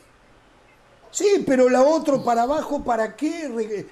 El borde, todo ese celeste que le hicieron, es espantoso. La, la afea totalmente. La afea to- Y es la de Suárez, ¿eh? Es la de Suárez, ¿eh? Eh, Buah. Alguien me hablaba, no a mí alcancé no a me gusta, sinceramente. Por, por cuestión marketing, por cuestión negocio, se vende más, y seguramente esto está comprobado y estudiado por estas marcas deportivas, las camisetas cuando cambian mucho de la original, cuando los colores no son los mismos. Y eso parece que tiene tiene furor y la gente la, la, lo consume y la compra. Si de repente no cambia mucho, ah, mucho. No parecida. Eso es lo que parece, porque hay cambios hasta, como decimos la de Argentina, de colores. De colores. Sí. ¿Sabe una cosa? Pero, en Uruguay, los, los diferentes canales en Uruguay hicieron encuestas con la gente en la calle, nada científico. El 85% de la gente la rechazó. El 85% de la gente. Pero déjenme decirles algo. No, no gustaba. o sea que. Decirles algo. Digo, no se ve como que vayan a vender muchas de esas, pero. Mire, dos cosas muy breves. Primero que todo, Hernán, le digo algo. Argentina sabe que el Madrid ha ganado Champions con una indumentaria morada, entonces son colores ganadores. Y Argentina es como el Real Madrid, un equipo diseñado para ganar. Jorge, hay que ver más allá. Es más, le pido, le pido a la producción que pongamos la camiseta de Uruguay una vez más, por favor. Miremos más allá, muchachos. Yo veo esta camiseta y yo veo, ojo, veo semifinales en Qatar, ¿eh? Veo una camiseta de un equipo. Me, me está alcahueteando. Después me dice a mí el cahuete este. Después me dice el cahuete. Me está alcahueteando. Flores. Y no hay cosa que, que me moleste flores, ¿eh? más que el alcahuetismo, ¿eh? El alcahuetismo me ahoga, ¿eh? Me ahoga el alcahuetismo del No, no, lo que pasa es que para usted... la gente que pregunta por qué no habla Ricky, la gente está preguntando por qué Ricky no habla y es que todavía tiene los huevos en la garganta de los 18 mil huevos, eso no sé si está comiendo... Si no me dejan eh, hablar. Eh, Saltan de tema en tema, en tema, en tema. No estábamos hablando de la Premier y tiene los razón. españoles. Tiene razón, y ahora estamos tiene hablando razón. de un omelette no con una camiseta Así es el programa. Ricky. Tiene razón, programa. Que Ricky tiene... cuando, yo lo conduzco el programa, hay uno acá, es cualquier cosa, es una ensalada. Se interrumpen uno al otro. Exacto, cuando lo hace Pereira todo es cuadriculado, parece a la camiseta de Uruguay, ahí con un, todo es cuadriculado, claro. no tiene inventiva, no tiene... Todo cuadriculado. Acá es un quilombo, es un quilombo. Oh, aquí, para allá, arriba, abajo, el medio. Pero bueno, es así, hay que adaptarse a lo que hay, Ricky. ¿Qué va a hacer? Yo, yo tengo un tema, yo tengo un tema. Este, un tema, un tema. A ver, y esto lo digo muy en serio. Esto lo digo muy en serio. A mí me sorprende, me sorprende que un tipo como Jorge Ramos, al cual yo considero que es un tipo de fútbol, yo podré estar de acuerdo. Ahora me va a atacar. No, no, no.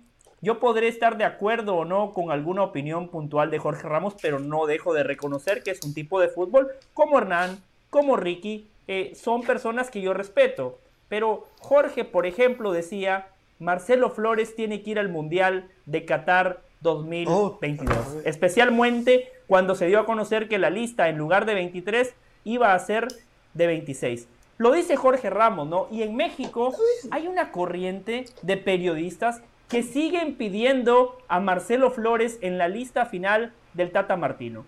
Esta tarde me tocó estar en fútbol picante, les fui a dar cátedra, les fui a decir las cosas como son, les dije que por favor dejen de vender humo.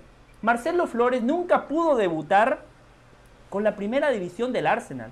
Nunca le alcanzó para por lo menos jugar un minuto. Olvidémonos de la Premier, FA Cup, Copa de la Liga, algún torneo de esos de menor importancia en Inglaterra. Nunca lo consideraron.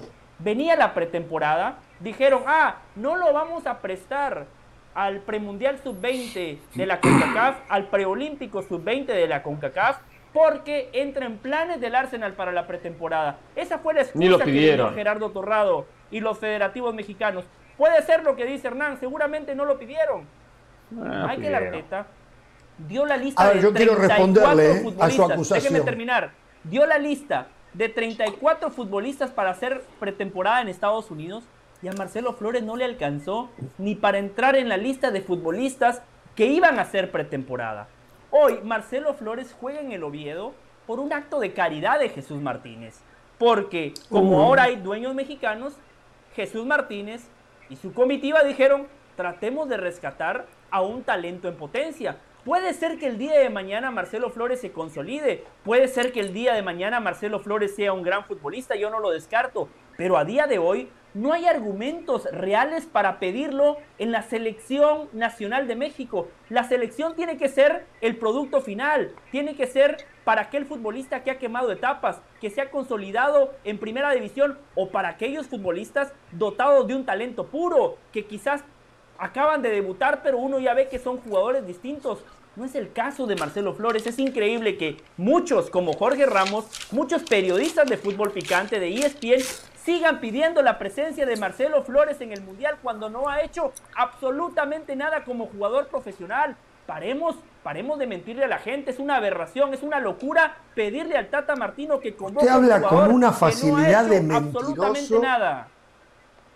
A ver, yo le voy a explicar, le voy a explicar al señor que constantemente tiene la mentira en la boca, cómo fue que yo dije que Marcelo Flores debía integrar la lista de la selección mexicana. Y dije, si van a llevar 26, que lo lleven para que sea parte de la experiencia de ya pertenecer a un plantel mundialista, con la aclaración contundente que hice en su momento de que no iba a jugar. Pero como son 26, en un mundial juegan 20, no sé si juegan 20, no sé si juegan 20 en un Lo mundial. dijo con normalmente. 23, pero bueno, se Pues- la compro igual. pues, eh, no, no, no, no, lo dije con 26. Lo con llevan 23. tres más, dije. No, Después, no, cuando no, se no, dio los no, 26, no, le dio más crédito todavía. no, no. Sí, le dijo con 23, pero bueno, está bien. Es cierto. La idea siempre Tiene fue, razón, Hernán. La idea fue, la idea fue que integrara el plantel. Hoy, me entero, hay una nueva oportunidad de que pueda recibir esa experiencia mundialista conviviendo con el plantel porque el Tata Martino va a llevar sparrings. Eso ya cumple con aquello que yo proponía. Como tiene esta Ah. opción el Tata, será por eso que no los pone entre los 26. Y está perfecto, porque yo nunca pedí que Marcelo Flores fuera como una solución a problemas futbolísticos que se le pudiesen plantar- plantear al Tata. Por lo tanto, se está cumpliendo lo que yo dije de otra manera. Era la experiencia. Y póngale que fueran los 23. Ahora también le vuelvo a repetir, va a hacer lo que yo dije que tenía que ir a hacer. Vivir la experiencia de estar adentro de un plantel en un mundial. Por lo tanto, aquello que Jorge Ramos dijo está casi a punto de oficializarse. Simplemente fue eso. Yo nunca pedí a Marcelo Flores. Así es imposible, Hernán, se da cuenta, Mundial. lo exhibimos y Si sale con usted dice No. eso, si usted dice eso del Valle, una vez más vuelve a mentir. Usted que vive Ah. con la mentira en la boca, ¿eh? una vez más vuelve a mentir. Usted dijo que tiene que ir con los yo 23 pedía al Mundial, con los por 23. cumplir. Lo que Después yo pedía se No, está no, no, por no, cumplir. no se- no se- los se- esta no se la 23, lleve ganada, eso. Pero no se lleve los ganada 23. porque, Póngale eh, los hay 23. diferencia. Igual Póngale, hay- esta, le voy a explicar así, una mire, cosa. Así. Sí, esa la así. perdió, esta la perdió como la guerra, pero nosotros está nos bien. viste Pumas. A Está nosotros bien. nos viste Eh, Pumas. Eh, No, no, usted se no. quiere llevar ganada Yo cualquiera. siempre- Esta no, no, no, esta no se la lleva. ¿eh? Primero que Bueno, le voy a dar la los lleve, 23, pero por después los supuesto, 26, después lo amplió cuando dijo 26, mucho más razones todavía para que lo llevaran. Ahora, eh, no es lo mismo ir Pa- como, como sparring que ir al Mundial dentro de los 26 convocados. Ya no se va al banco de suplentes, no se participan de las clases, de las charlas tácticas, no, las clases tácticas son aquí, las charlas tácticas. Ya es diferente el trabajo, ¿eh? Diferente. Muchachos, necesitamos un rival. A ver, armame los 11 y juega de esta manera porque vamos a trabajar. O sea, se trabaja muy diferente. No se trabaja con 40 y pico de jugadores. Se trabaja con 26. Y estos 20 los ponemos como rivales porque queremos trabajar algo específico. Está bien. Hay una diferencia. Está bien, entiendo, está bien, pero van entiendo, a convivir, entiendo van a que sí, sentir sí, el ambiente sí. mundialista dentro del vestuario. Lo van Sí, a sentir algo. ya. Al vestuario- al vestuario no Una entran, ¿eh? Usted se, a vuelve, usted se 46. vuelve loco, loco por estar en la tribuna, está pidiéndole entradas a todo el mundo solo para estar Pero- en la tribuna. pero- Imagínese pero lo que se está en yo tengo que estar en la tribuna él para preparándose, el entrenando con los fútbol. jugadores. Porque yo soy un analista de fútbol, soy un analista de fútbol. Por eso estoy- tengo que ir a la tribuna. ¿Sabe que el, el viernes llego tarde a la banda? Llego tarde a la banda porque. Cádiz quiere que le comente el partido. Va último en el campeonato. Cádiz Celta de Vigo el viernes en, la, en E ESPN Deportes. Le dan los ESPN partidos Plus. complicados, Lo voy a comentando. Le dan los Es partidos partido com- dificilísimo. Ah, Cádiz perdió todos los puntos. Se comió cuatro con el Bilbao. Pero ¿quién lo puede analizar para encontrar respuestas y que el equipo mejore? Hernán Pereira. Hernán Pereira. Entonces, Sí, claro. eso voy a comentar el Así- partido. Lo mismo Muy voy a hacer en el Mundial. Usted contra el, Cel- el Cádiz contra el Celta de Vigo. ¿eh? Bueno, señores, Exacto. este, Eh, hoy también estábamos cierto, en otro ¿te cuento tema, algo? que era el tema de las ligas, y no he escuchado a Ricky. Yo quiero escuchar a Ricky. Sí, Yo quiero sí, que usted sí. Ricky. Ya, ganó- mira, es tú una, sabes no es esto. una súplica, Ricky, es una ganó orden Mourinho, mía. ganó la Roma calla. 3 a 0, líder del calcio. Ricky. Sí, me encantaría hablar, pero no sé qué tema. Tocaron 400 temas en dos minutos. El que quiera. ¿Cuál, te- cuál ¿Cuál quiere que tocar? Esa facilidad. El que quiera, el que tenemos esa facilidad quiera. nosotros. Toque el- tóqueme el tema que quiera, pero tóquemelo ya. Los huevos Muy de bien. omelé, lo que quiera.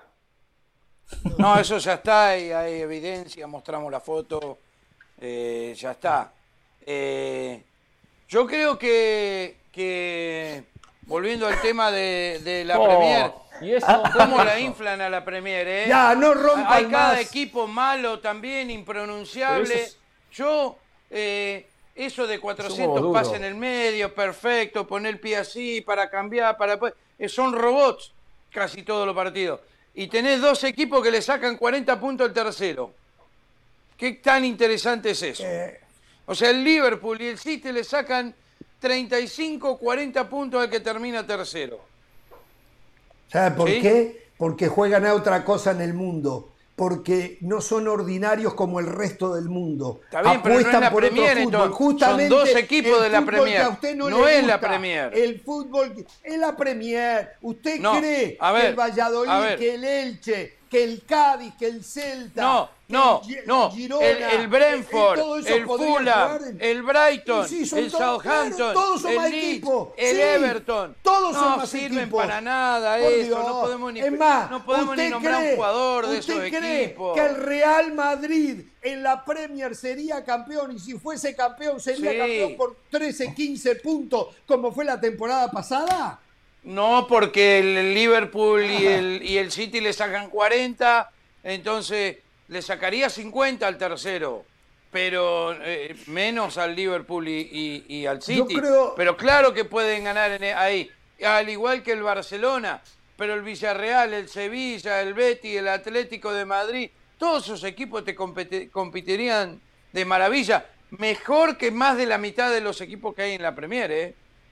pero mucho Bueno, mejor. Por, por Dios. Yo lo que digo es que es una injusticia cuando se dice cuántos equipos de la Premier podrían salir campeón en España? Lo primero que hay que hacer es separar a la Premier del resto y decir la mejor y las cuatro restantes. Hay Son que buscar robots. una forma para referirnos, para referirnos cuando hablamos del fútbol europeo. Yo creo que ya la Premier ha hecho méritos para no ser incluida entre las cinco mejores ligas de Europa. Es la Premier y, el, y las otras cuatro. Y después viene el resto, ¿no? Que quiero hablar de la liga francesa, por cierto. Voy a demostrar qué tan equivocado aquellos que llaman la liga de granjeros, que es la liga francesa, ¿no? Pero bueno, no sé si ustedes quieren decir algo más al respecto de esto.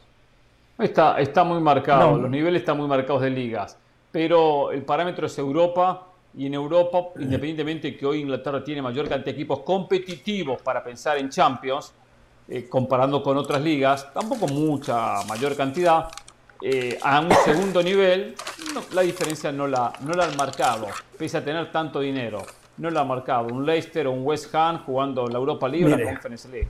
Eso, ahí no la han marcado. Mire, mire. Ferran. Soriano Mire, Ferran mire esta lista, Soriano, Hernán. el jueves o viernes reiteró, queremos ganar la Champions, pero nuestra prioridad es la Premier. Cobarde. Yo sé, ¿qué van a decir los del Valle del Mundo? Ah, porque Cobarde. no la puede ganar, entonces Claro. dice eso.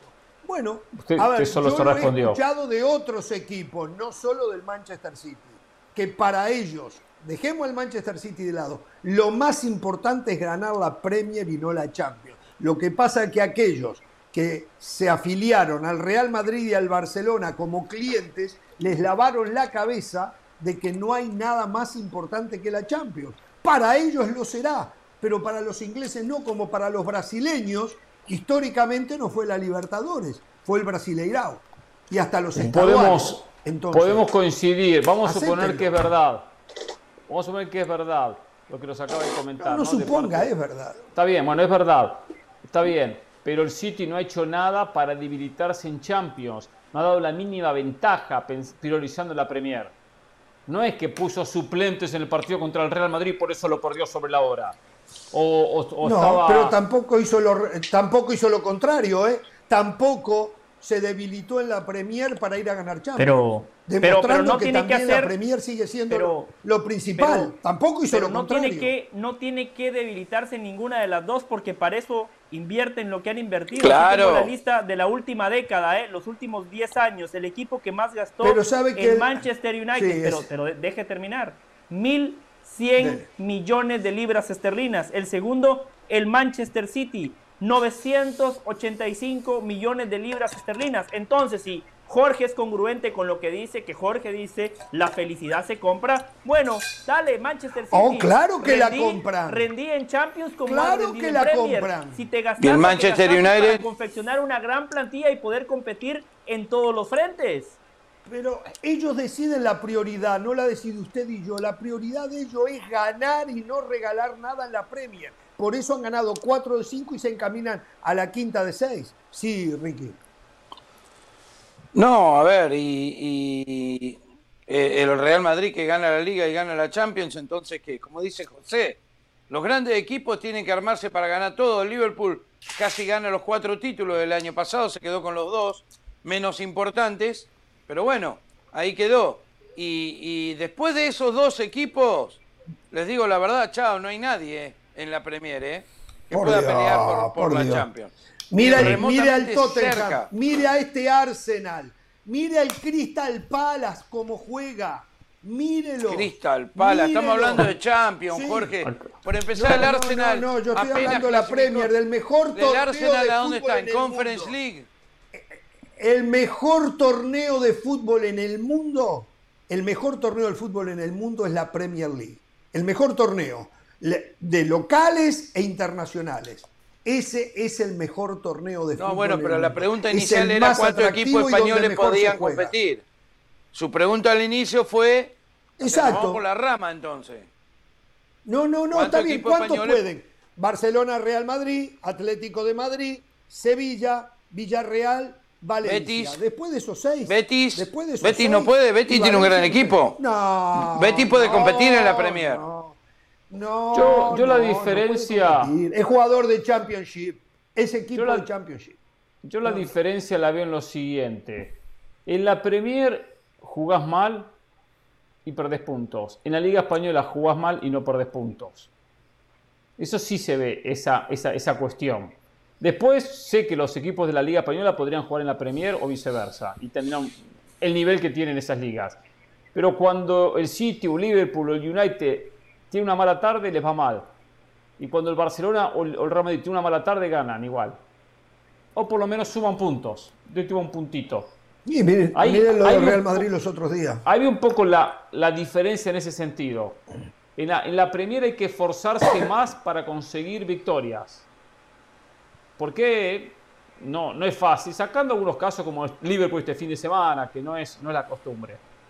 Por ahí veo un poquito más la situación. Chelsea acaba de perder con el Southampton 2 a 1 como visitante. Es que Southampton es buenísimo. Va a ganar la Champions el año que viene. Pero Ah, todo es referencia a la. Champions para usted. Todo para usted referencia a la Champions. Todo La es Champions referencia es lo a la máximo. Champions.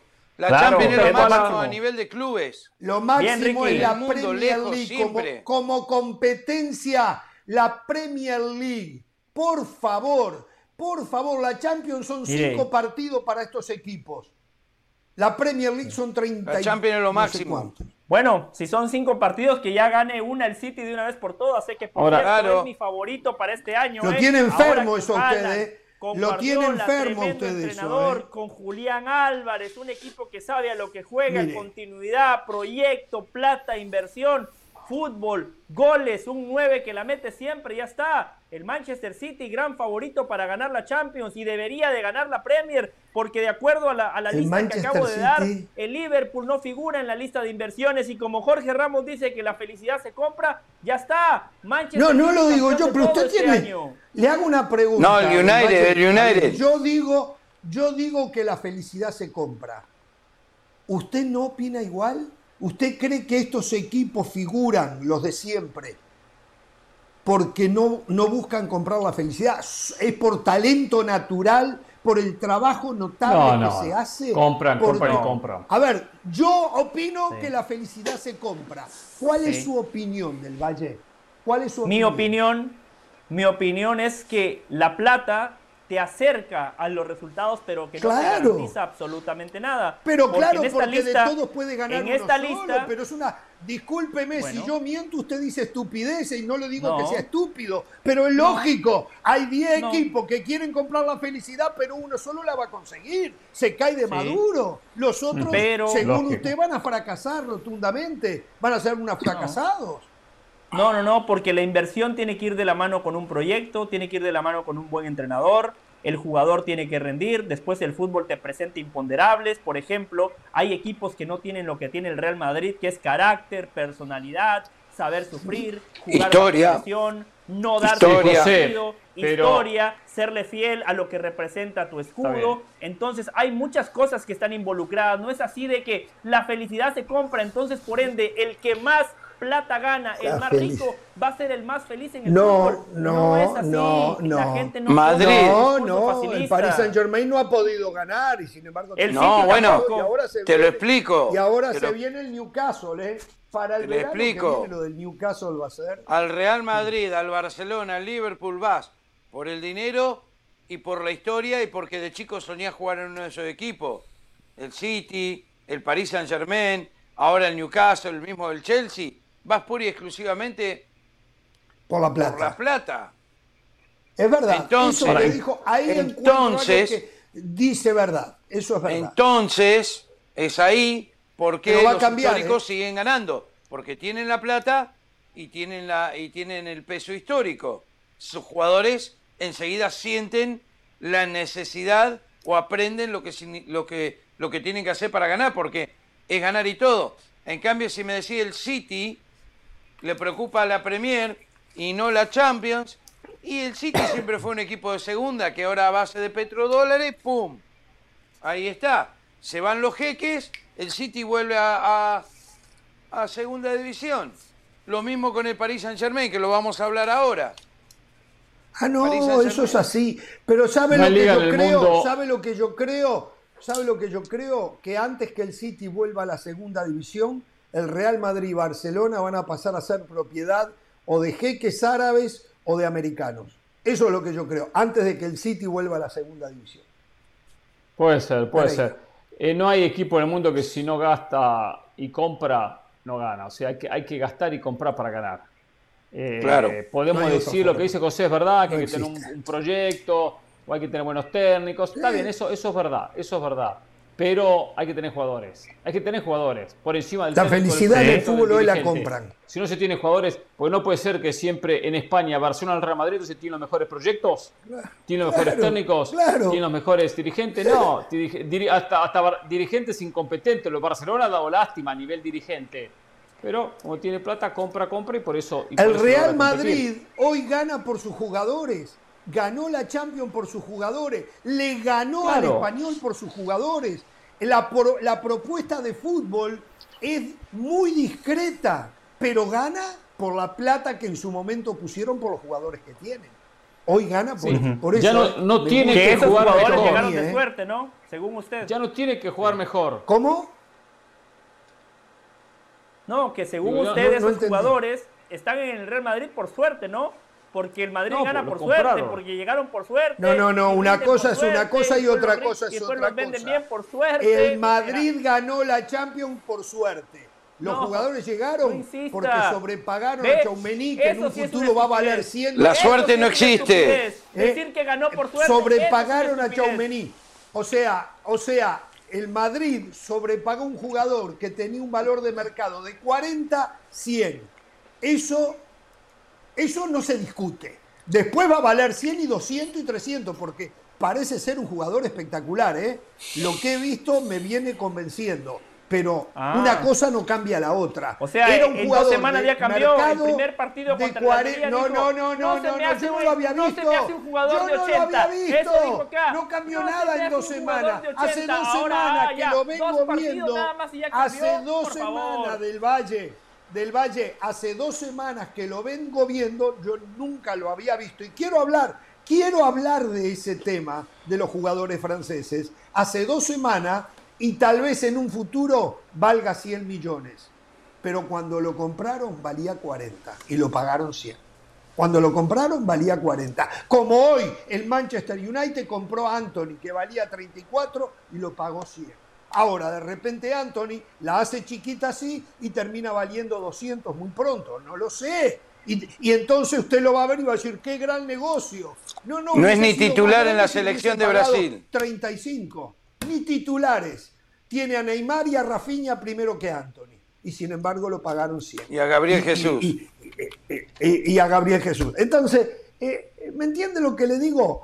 Em, y otra de las cosas que quería plantear en este programa. Ustedes habrán escuchado mucho, y esto está directamente relacionado con el antimesismo que hay eh, en un sector de la afición del mundo. Gente que donde va Messi todo está mal, nada sirve.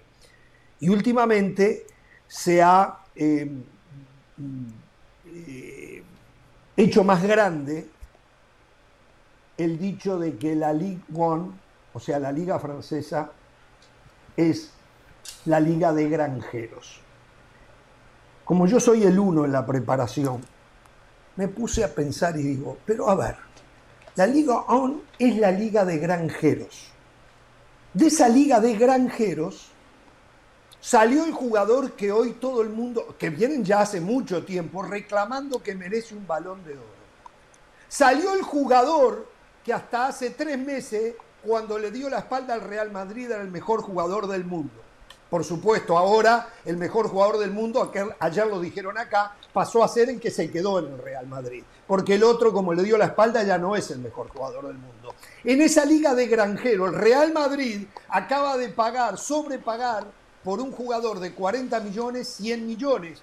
Y venía de pagar por otro jugador 50 millones, el caso de Camavinga.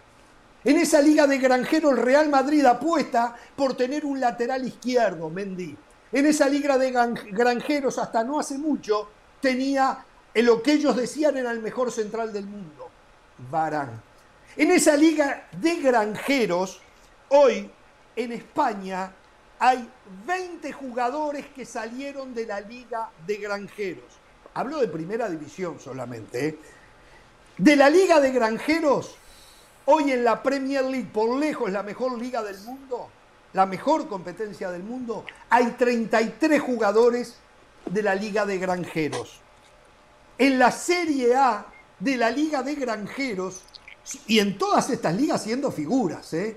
hay 23 jugadores de la Liga de Granjeros. Y en la Bundesliga hay 39 jugadores de la Liga de Granjeros. O sea, que sacando a la Liga On, en las otras cuatro ligas hay 129 jugadores de la Liga de Granjeros. Señores, terminemos con la mentira de la Liga de Granjeros.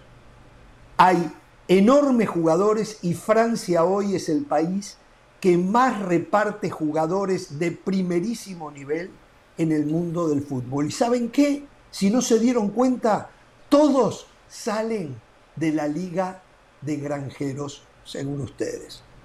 O sea, dejen el hate de lado y analicen desde lo futbolístico estrictamente.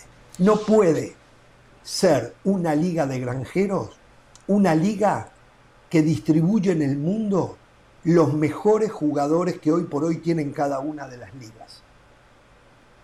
Señores, es hora de que paren la mentira solo porque allí está Messi es hora de que terminen con ese cuento.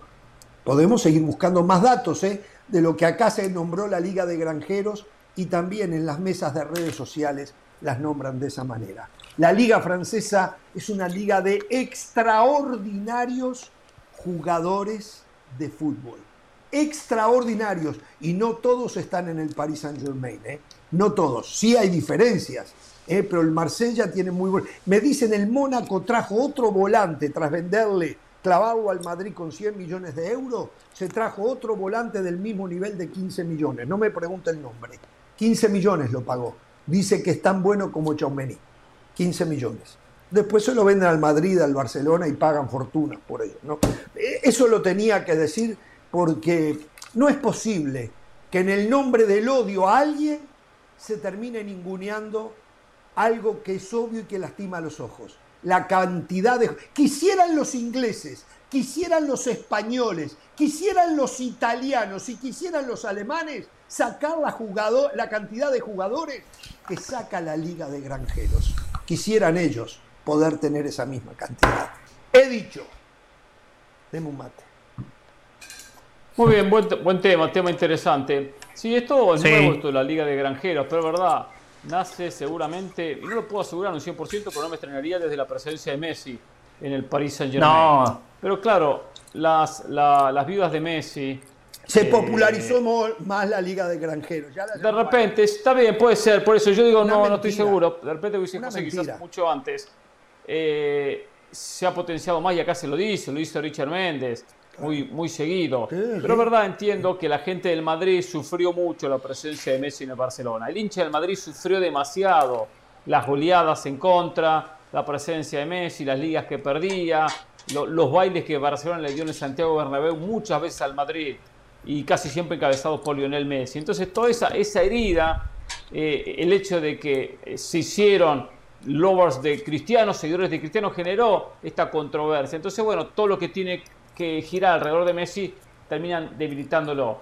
Sí, también le digo que es verdad que sacan gran cantidad de jugadores. No tenían los números, muy buen trabajo Ramos. Por fin se vino, vino nuestro Y club. soy el uno de la preparación. preparación. Soy el uno. Por fin podemos decir que Eh, Los hoy otros son amigos de la preparación. Yo soy el uno de la preparación.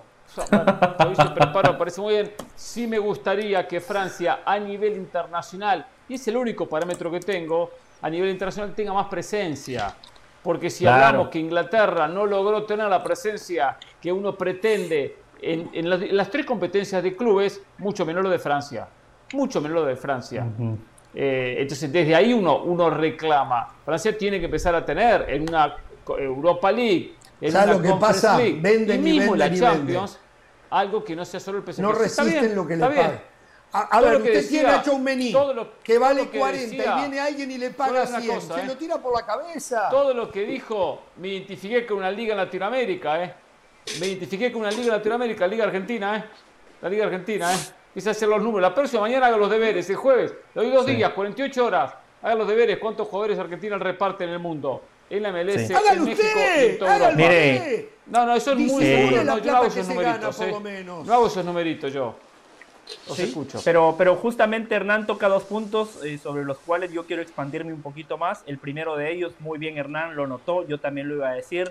Jorge, la verdad, amigo de la preparación, hoy usted se acaba de graduar. Por ese tipo de análisis que fin. usted acaba de hacer, Jorge, la gente se suscribe a ESPN Plus. Se da cuenta Oh, la este- diferencia Gracias, de venir a José. guitarrear, hablar de subjetividades, Gracias, de yo opino, para mí. Usted vino aquí con Gracias, fundamentos, con hechos, con números, y yo lo único que hago es aplaudirlo, Jorge.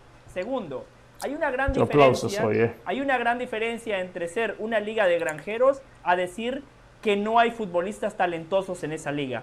Lo que usted acaba de decir de Francia No, aplica futbolista. perfectamente para Uruguay. Para Uruguay, que todos decimos, o Hernán la ha bautizado como una liga de barrio. Y sí, Uruguay tiene una liga de barrio, pero nadie en el mundo, nadie en el mundo puede desconocer la valía del futbolista uruguayo. Nadie en el mundo puede dejar de reconocer que per cápita Uruguay es el país que más futbolistas exporta a nivel mundial. Y Hernán mencionaba Argentina. Podemos trazar un paralelo con Argentina también, obviamente un país con mayor población. Podemos decir lo mismo de Brasil, por supuesto que sí. No son las tres ligas importantes del mundo, no, porque si hacemos un escalafón, ni el Brasileirao, ni la Liga de Argentina, ni la Liga de Uruguay entran en el debate. Pero cuando hablamos de calidad de futbolistas, Brasil, Argentina y Uruguay, por supuesto que están en el top 10. Así que son dos cosas distintas, Jorge. Una cosa es la liga, otra cosa es la calidad de los futbolistas. A mí me parece que una de las principales críticas que recibe la Liga de Francia es porque no hay competencia. Si criticamos la Liga de España que nada más hay dos, Pero si tampoco la hay en la Premier España. que nada más hay tres, bueno, pero en España usted por lo menos tiene dos. Jorge, mire, hace dos semanas, hace dos semanas jugaron el Paris Saint Germain contra el Lille. El Lille, que hace dos años fue campeón en Francia, el Paris Saint Germain le metió Eso sí. siete, Jorge. Siete le metió el Paris Saint Germain. Entonces, si en otras ligas decimos... El problema no es la liga, el problema es la acumulación de talento en un solo equipo. El problema no es la liga, el problema es la acumulación de los tres mejores delanteros del mundo. A ver, es discutible si son los mejores. Hasta hace dos semanas eh, Mbappé era el mejor del mundo, nos llenaban aquí y todo, no había otro como Mbappé. Empezando por usted, ahora ya usted ni habla de Mbappé. Pero bueno, es la acumulación de talento en un solo equipo. El problema no es la liga le genera un problema a la liga al Paris Saint Germain con la permisidad de que acumulen tanta riqueza futbolística. Ese es el problema, Bueno, pero no quiere perfecto, decir que la perfecto, liga, pero un por ahí- entre por el ahí la Mónaco y el por ahí va la Marsella, crítica el Mónaco y el Marsella es y- un señor partido. Y le digo, y le digo lo de la Liga de Granjeros desde hace 10 años que se dice de que Cavani era el goleador del Paris Saint Germain, que desde esa época el Paris Saint Germain ya no tenía competencia. Yo no sé por qué todos los caminos llevan a Messi. Seguramente hay gente hater en contra de Messi que ahora eh, maximiza y trata de potenciar ese término porque está Messi. Seguramente hay, pero por favor, decir que ese término se empezó a utilizar solo para denigrar a Messi, por favor. Y nadie No, puede yo nunca dije eso. reconocer Yo que nunca Messi dije se fue a una eso. liga Yo sí lo digo. Yo sí lo digo, se lo donde explico. Messi se fue a una liga donde nunca lo van a poner a prueba. Messi se fue a una liga donde la temporada pasada, quizás numéricamente, estadísticamente. ¿Usted cree que a Messi en España lo ponían a prueba? 15 años. Igual ¿Usted cree que a Messi ni el Madrid igual lo puso a para a ser ver, campeón, pero ese Messi ver, lo llevamos a el- Champions El y lugar no pasó de nada en diversión Champions de con Messi. Messi era el Bernabéu. Señores. El lugar, el parque de diversión de Messi era el Bernabéu. ¿Usted cree que en la española lo ponían a prueba a Messi? Por Dios. Lo No escucho, escuché, lo perdón. escucho. A ver. Le des... Yo digo una cosa. Eh, la Liga de Francia ha ganado en total, sumando todas las Champions, una y con un asterisco. ¿Sí? Ese es el problema. Para mí la Liga de Francia no tendría que estar, no se tiene que decir más las cinco grandes ligas de Europa, se tiene que decir cuatro grandes de Europa y sacar la Francia porque como liga no es más que la de Holanda, la de la Eredivisie, que no es más que la de Portugal, por ejemplo. Eh, ese es mi punto de vista. Número dos, se la lo Liga de respeto, pero no lo comparto.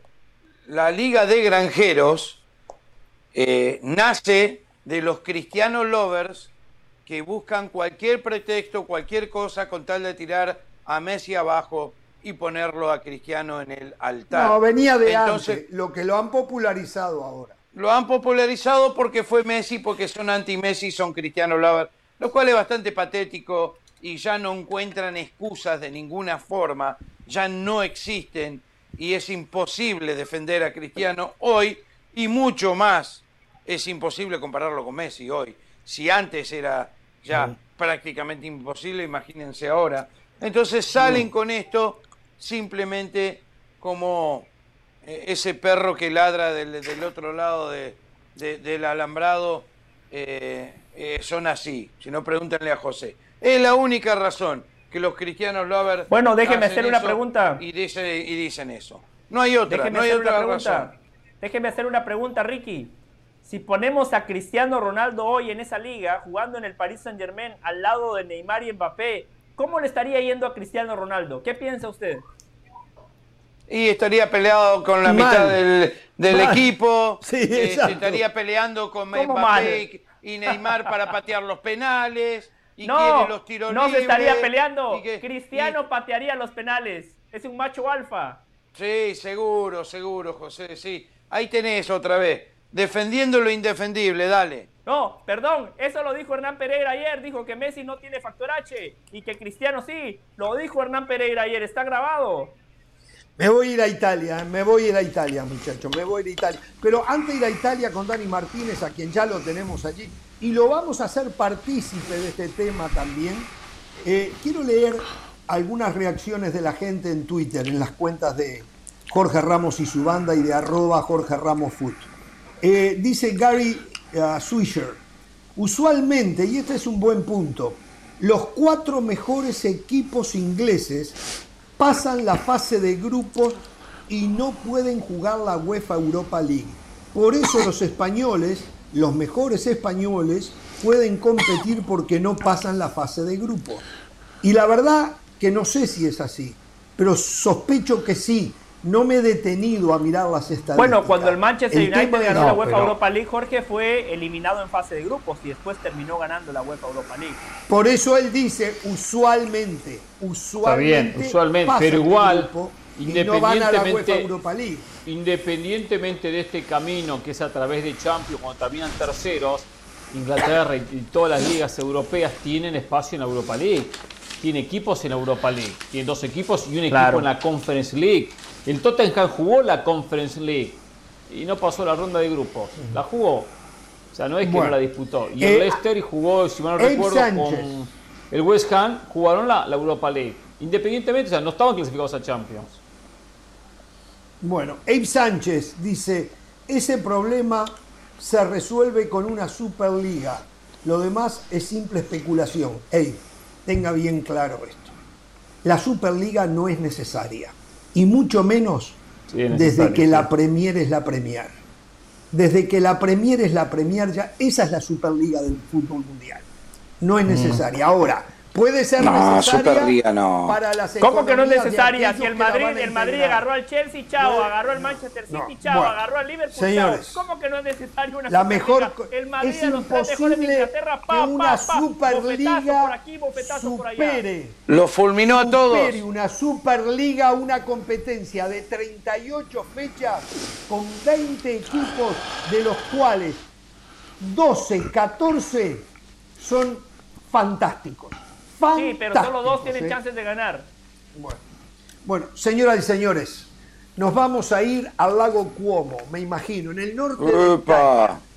¿eh? Sí, allí tenemos estudios también de Jorge Ramos y su banda, y allí está el hombre que sí, a ver, que tiene la vaca atada con el calcio, el hombre que tiene toda la información con el calcio, el hombre que si él lo dice, palabra santa, pónganle la firma, un hombre que por cierto también lo pueden seguir ahora en YouTube, en contexto. Allí Épale. lo pueden buscar. El se- Muy bien. Ah, claro. El señor Gracias. Dani Martínez. Dani Martínez allí en YouTube. eh, se los garantizo que una vez que lo vean una vez, se van a enviciar. Se van a enviciar. Yo digo que la peor droga es el fútbol. Una vez que usted lo probó, nunca más lo va a abandonar. Y si todavía se encuentra a personajes, más que personajes, perdón, periodistas como Dani Martínez, bueno, seguramente usted va a morir de amor al fútbol. Como los huevos de. Ricky. Una vez que los prueba, seguir, No, no, los no omeletes, rompa con esas cosas. Señor Dani Martínez, ¿cómo le va? ¿Cómo está? Qué, qué placer, qué generosidad, Jorge. Muchísimas gracias. Lo, lo único que le pido a la gente de la producción que me guarde este pedacito, se lo quiero hacer ver a mis hijos, porque si se los cuento van a decir siempre lo exagerado que sos. Mirá que van a decir eso de vos. Entonces, gracias. Bueno, no, no, gracias. lo que digo es de. ¿Cómo se dice en contexto en italiano? En contexto en In- italiano. In contesto. Y por, por- me he In lanzado con. Sí, porque no tengo vergüenza, porque esta carita que ustedes ven acá es de cemento armado. Me he lanzado a hacerlo Sí, también en italiano. Y se llama No In me diga, esa no la tenía. Yo, yo... Ah. Este tipo para los tanos que nos puedan estar viendo, ¿eh? Sí, dicen, Ah, bueno. dice, hoy me hicieron por un gran elogio. Y bueno, y tú y Ricky y Ricky Ortiz eh, pueden hacer un- una discusión en italiano. pero, Ah, digo, es más, eh, Ricky Ortiz él- no parla italiano. la zurra está por encima de la albiceleste, ¿eh? Para Ricky Ortiz. Sarebbe, sarebbe favoloso. Che, ¿cómo la tiene conmigo hoy, eh? È un Mamita. uomo, eh, Ricky è uno, u- es uno de los hombres que más sabe de- del, del calcio italiano. Lo ha demostrado, no sé, eh, no quiero decir la cantidad de décadas porque la gente va a pensar que es viejo. Y no es viejo, es solamente un poquito antiguo. Poquito, poquito. No, usado, está un poco usado, eh, abusado está. Eso es lo que pasa. Ah, Yo también, Ah, no. yo también. Bueno, Después le voy a contar un cuento. hasta- y si usted vive del cuento, usted vive del cuento. Pero bueno, a ver, a ver, algo la gente está expectante. Parece ser la última guarida que puede encontrar para poder jugar Champions Cristiano Ronaldo, el Napoli. Antes que nada, ¿cuándo se cierra la ventana de transferencia en Italia? Para tenerlo Jue jueves, día jueves, 1 eh, de septiembre a la hora 20 hora local italiana, eh, que son 5 Dos de la tarde del este. 2 de la tarde del este. Sí, señor. ¿Son 5 o 6 horas menos aquí en los Estados Unidos? en este, en este momento tenemos 5 horas porque es el verano, está la hora. Eh, ah, entonces 3 de la tarde del este. Entonces 3 de la tarde del este. El jueves, para cuando vayamos al aire, ya estará todo oficializado. Lo que se hizo y lo que no se hizo tendrá que seguir esperando. Bueno, ¿cuál es la situación Cristiano Ronaldo Napoli? Keylor Navas Napoli. Y a ver, me dicen que los tifosis del Napoli están muy molestos con el Chucky Lozano. ¿Cuál es la situación del Chucky Lozano? A ver, las dos primeras tengo que decir que tienen muy, muy, muy, muy pocas posibilidades de realizarse. Ahora, ah. si seguimos lo que dijo hace apenas unos eh, minutos el, el, Daily Mail, eh, lo que publica en su página de internet es la última posibilidad para Cristiano Ronaldo y lo van a probar hasta, hasta el jueves a las 20. Pero mm, eh, la realidad es que eh, el, equipo, el Manchester United, no quiere cargar con la parte consistente del, del sueldo que pide el Napoli que le paguen, porque se, sale completamente lo que gana Cristiano Ronaldo, que son casi 32 millones de euros al año, se va completamente de las posibilidades que tiene el Napoli de pagar un sueldo de este tipo. Entonces, eh, lo que dice es, a nosotros eh, nos va bien vender a Osimen por más de 100 millones, tener a Cristiano Ronaldo, pero no, podemos hacer la operación porque no podemos pagar esos, eh, ese sueldo, porque si no, allí se van en tres años que firmen el contrato todos los 100 millones por Osimen. Y entonces el, el Manchester United dice, no, mm, nosotros se los damos, podemos pagar un porcentaje, pero bajo, de ese, de ese sueldo. Y allí está la cosa. Mm, la presión máxima la hace Cristiano Ronaldo porque quiere eh, jugar en, Champions League. Y, lamentablemente eh, para él el, el, Manchester United no podrá hacerlo este año. Esa es la primera cosa. Eh, entonces está muy difícil. Mm, yo creo que las posibilidades. ¿No existe la posibilidad de que Cristiano Ronaldo le diga a Di Laurenti, págame 3 millones de euros y yo vengo. Bueno, Ronaldo puede comprar el Napoli si fuese por, cuello. La posibilidad, eh, si, si podemos hacernos hablar de posibilidades, CR7, la marca de Cristiano Ronaldo, factura más que eh, muchos clubes de la Serie A eh, y no, más que el Napoli no factura, el, Napoli mm. factura 284 millones eh, eh, de euros al año, pero el CR7 factura más de 100, quizá estamos hablando de 105 millones al año. Naturalmente son, es el acuerdo entre dos grandes empresas. ¿Cuáles son los grandes impedimentos por los cuales, si, Jorge me preguntas directamente a mí qué es lo que pienso, yo te digo no se hace, no se, no, se puede hacer? Primero porque Cristiano Ronaldo, teniendo, como digo, una empresa que factura lo que factura, no le daría nunca al Napoli el 100% de los derechos de imágenes. De, su imagen. No se, lo, no se lo daría nunca. Y esta es una condición sine qua non que un hombre de cine como, como eh, Aurelio de Laurentiis pone en todos los contratos que hace. Quiere manejar absolutamente la imagen. Por ejemplo, es el único equipo de la Serie A que fabrica su camiseta. Fabrica su camiseta mm. el Napoli. El diseño es de Armani. El diseño es de Armani, pero la fabricación y la venta, eh, la gestión eh, de los valores de la camiseta son absolutas. Y este es un caso eh, casi único en, el mundo. Muchas veces sabemos, escuchamos que dicen que un jugador se puede pagar con la venta de las camisetas. Es un, es un absurdo. Es evidente que ya cualquier equipo que, que ya cualquier equipo tiene un acuerdo determinado con un sponsor, Adidas, Nike, Puma o que, el que sea, y que al máximo van a conseguir, si tienen una gran incorporación, un aumento y, o, una prolongación en el contrato. Pero hasta ahí, y eh, los que ponen los puntos véndita, la fabricación, el diseño, son todos eh, eh, de estas grandes empresas. Este no es el caso del Napoli, justamente por cómo maneja este aspecto Aurelio de Laurentiis. Tiene el 100% de la imagen de todos sus jugadores. Él eh, ah. tiene a potestad total sobre lo que sucede en imagen dentro y fuera eh, del Napoli, lo que el Napoli transmite hacia el externo y por supuesto dominio de todo lo que sucede al interno. Con la llegada de Cristiano Ronaldo esto no se puede hacer. Y ya es un impedimento grande porque eso implicaría que otros eh, jugadores eh, eh, con, agentes ambiciosos que saben que en, los derechos de imagen hay un, porcentaje muy grande para facturar y comisiones más que interesantes, van a ir a tocar la puerta y a presionar para eso. Así que para mí allí está el principal de los problemas. El, segundo problema es el del sueldo.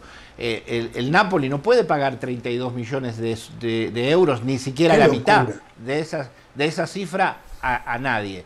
Eh, eh, eh, ni siquiera a Cristiano Ronaldo. Y después, si se me permite, está todo el aspecto de proyecto técnico. Osimen en este momento es un jugador, es un jugador especial, es un jugador con una perspectiva y con una proyección que no tienen otros jugadores. Cristiano Ronaldo, estamos hablando de un enorme jugador, de uno de los más grandes jugadores de todos los tiempos. Amén.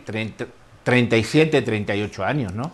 Eh, entonces, eh, eh, yo creo que no puede hacerlo el Napoli si no es diciéndole, me pagan por esto, me dan gratis a Cristiano Ronaldo y le pagan el sueldo. Y esto creo que no lo puede, no lo puede aceptar nadie. Pero como me Y lo que dijo el expresidente de la Juve también le patea en contra a Cristiano. Giovanni Comoli Gigli dijo que eh, admirar admira a Cristiano Ronaldo, dice, pero que mm, no le gustaría que volviera al fútbol de Italia, ya que cuando llegó a la Vecchia le generó problemas a Sarri, al equipo y otros problemas.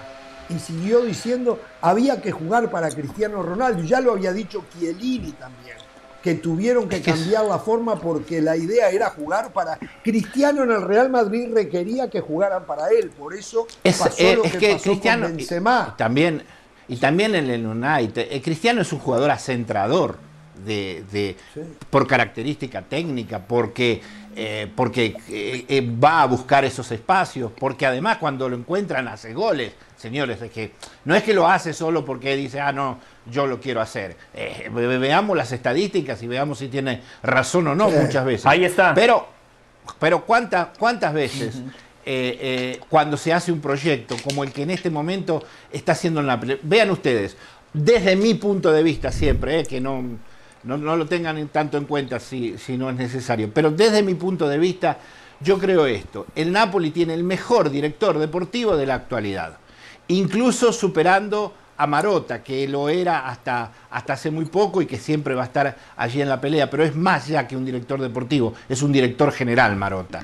Eh, ¿Por qué digo Giuntile? Porque me pregunto a ustedes, a ustedes les pregunto, ¿quién era Koulibaly antes de llegar al, al, Napoli? ¿Quién era Osimen? ¿Le sonaba Osimen antes de llegar al Napoli? No, nunca. ¿Quién, un centrocampista que entra entre los 10 mejores eh, de Europa, como Sambo Anguissá, ¿quién lo conocía? Y ahora este Karasvelia, de Georgia, que viene a reemplazar a, Insigne, que hace un gol de cabeza, un gol con la derecha y un gol con la, con la zurda en, tres partidos. Ese es un hat-trick. Eh, eh, entonces, yo digo, teniendo un director deportivo así, que pone en pie un, proyecto eh, evidentemente deportivo, interesante, con un entrenador inteligente como, como Spalletti, ponerle Cristiano Ronaldo adentro es hacerlo explotar. Es romper ese juguete. Es romper ese problema, José. No porque sea Cristiano Ronaldo, se, entienda bien lo que quiero decir, no porque sea Cristiano Ronaldo una minusvalencia en este momento, sino que para el tipo de club que es el Napoli, para el tipo de proyecto que está creando, por el modo con el que se manejan desde siempre en el Napoli, un- uno de los pocos equipos que tiene el balance en regla en el calcio italiano. Este momento de un salto a- a- al, al vacío de semejante envergadura me parece del todo una exageración. Y no creo que el Para Manchester un United, jugador por de más plata 38 años creo que tiene, ¿no? También. Eh, para un No jugador de 38 años. Hay inmediatez, pero 37. no hay con él. 37 es. 37. Uy, Sí. perdón. Perdón, Sí, e- ese- 37, no 38. Sí, pero, pero atención, ¿eh? que sí, es verdad que la, la cédula y dice 37, pero ustedes lo vieron a Cristiano Ronaldo, a mí me dan 70. A Cristiano Ronaldo le dan 5 o 6 menos de lo que tiene. ¿eh? Muy Sí, bien, sí, Dani. Parece Sí, 33, sí, no, no, no, 34 sí, años. sí, es la verdad, sí, esta es la en verdad. Aspecto, en aspecto, pero al último Cristiano No, y el Ronaldo rendimiento. Lo he visto picar mano a mano con uno más joven y perder, ¿eh? Y eso, bueno, puede eso pasar, Jorge. Es no en el Bueno, ¿eh? Dani, Dani, Dani. Antes Dani, ganaba, quizá- pique de 100 mataba en el metros. uno a uno. Dani, Antes quizás no gana mataba, La siempre. tiraba larga y te mataba.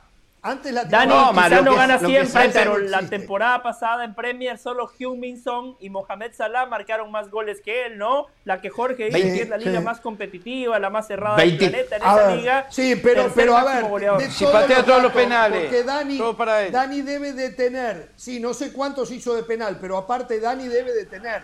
En la Juve también hizo muchos goles, pero los tres campeonatos 101. que Cristiano estuvo en la Juve, la Juve hizo menos goles que en las temporadas anteriores, como equipo.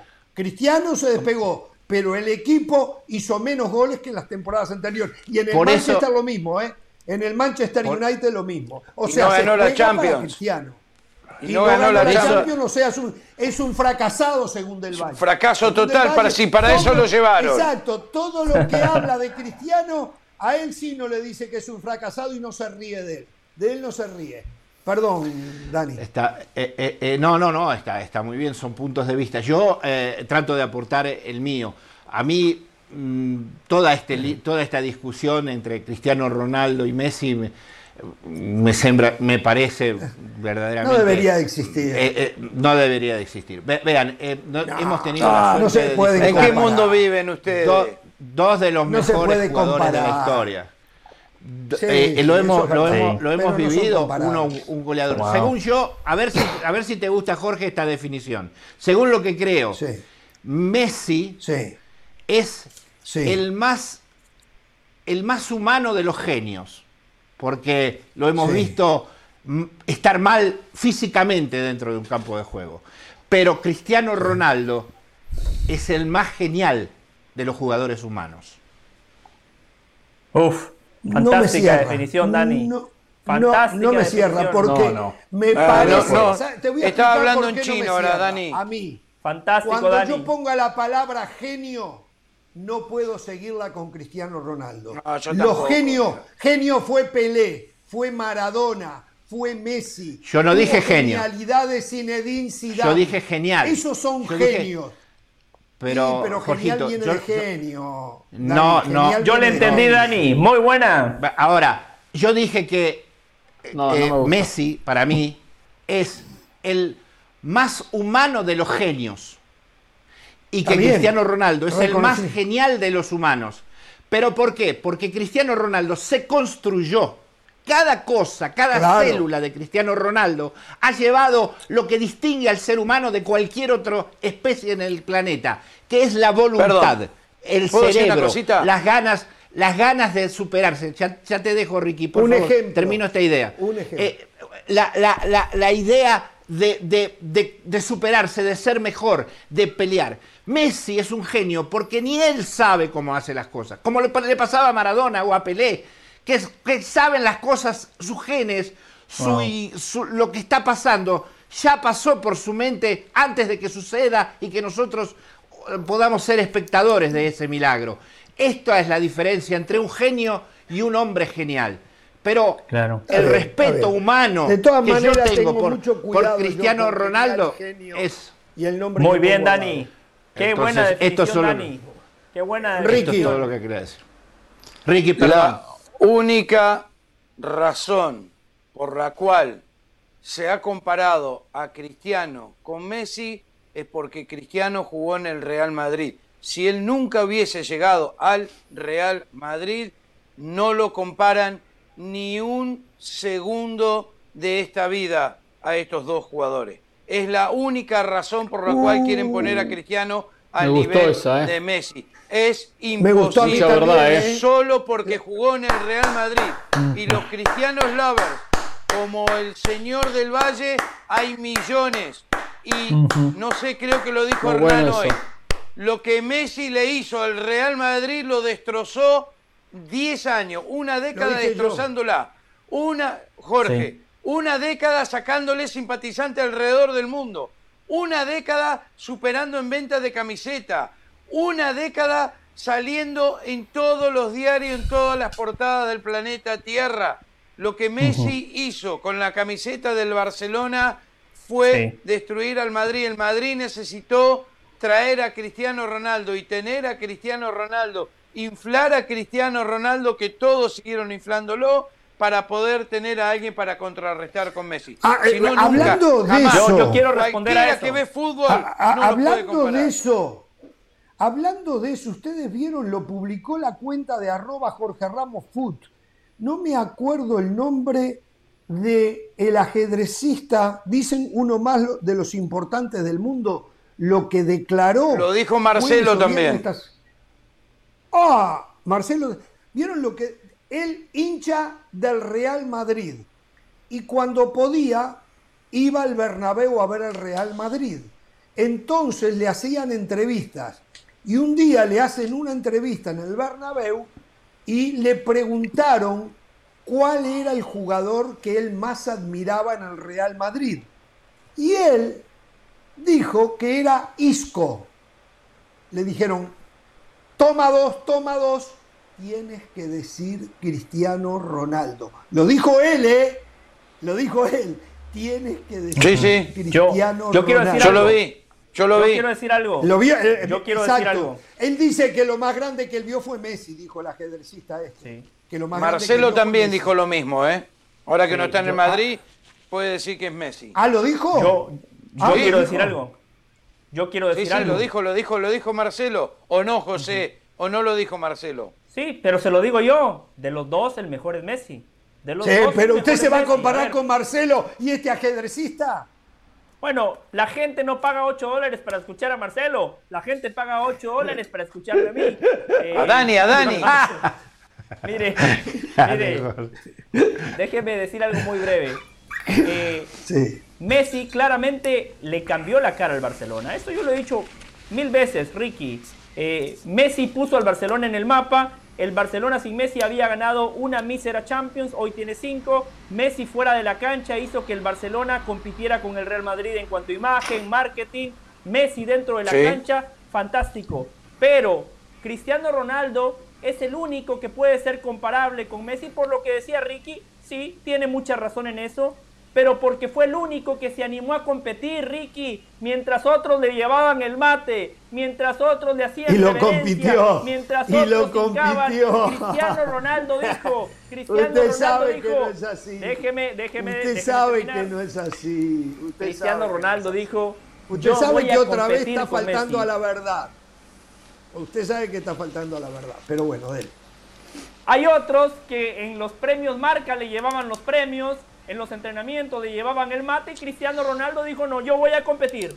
Soy inferior. José, a si no competir". iba al Real Madrid jamás hubiese lo pagado comparaban. por poder Y- hacerlo. Cristiano y- hubiese pagado por poder hacerlo. Pero no Claro. tuvo la capacidad para ir al A Barcelona. mí me hubiese encantado, me hubiese encantado que todos esos alcahuetes que son muy buenos como futbolistas, si hubiesen tenido la mentalidad de Cristiano, quizás les hubiese alcanzado para algo más. Pero Cristiano Ronaldo fue tan bueno lo que hizo que es el único que se puede sentar en la mesa de Messi. En la era de Messi, No se puede sentar. se en esa No mesa se puede es sentar. Cristiano Ronaldo. Cristiano Es porque encima le en el ganó Real Madrid. No, no. balones de oro a No Messi. mientas. Cristiano No mientas, Ronaldo José. Si se sienta en la mesa, le van a dar una silla de tres patas y se va a caer como de- Portugal a una selección que no existe como la de Portugal, hizo lo mismo que Eusebio, semifinalista, hizo algo más que Eusebio, Oh. ganar una Eurocopa, No, no, no. hizo algo más No, que no, Eusebio, Podemos- ganar la no primera puede, podemos seguir. Mentir hizo así. Ronaldo. No pueden desenchufar. así. La Desenchufalo, Eurocopa Jorge. no la jugó. La Eurocopa no mienta más, no la jugó, hizo tres tacos y tres goles, no la Mentira. jugó. No tuvo que nada que ver usted. en la El Eurocopa. usted, no se tuvo equivoca. nada que ver en esa Eurocopa. En la ¿Cómo que no selección tuvo le hizo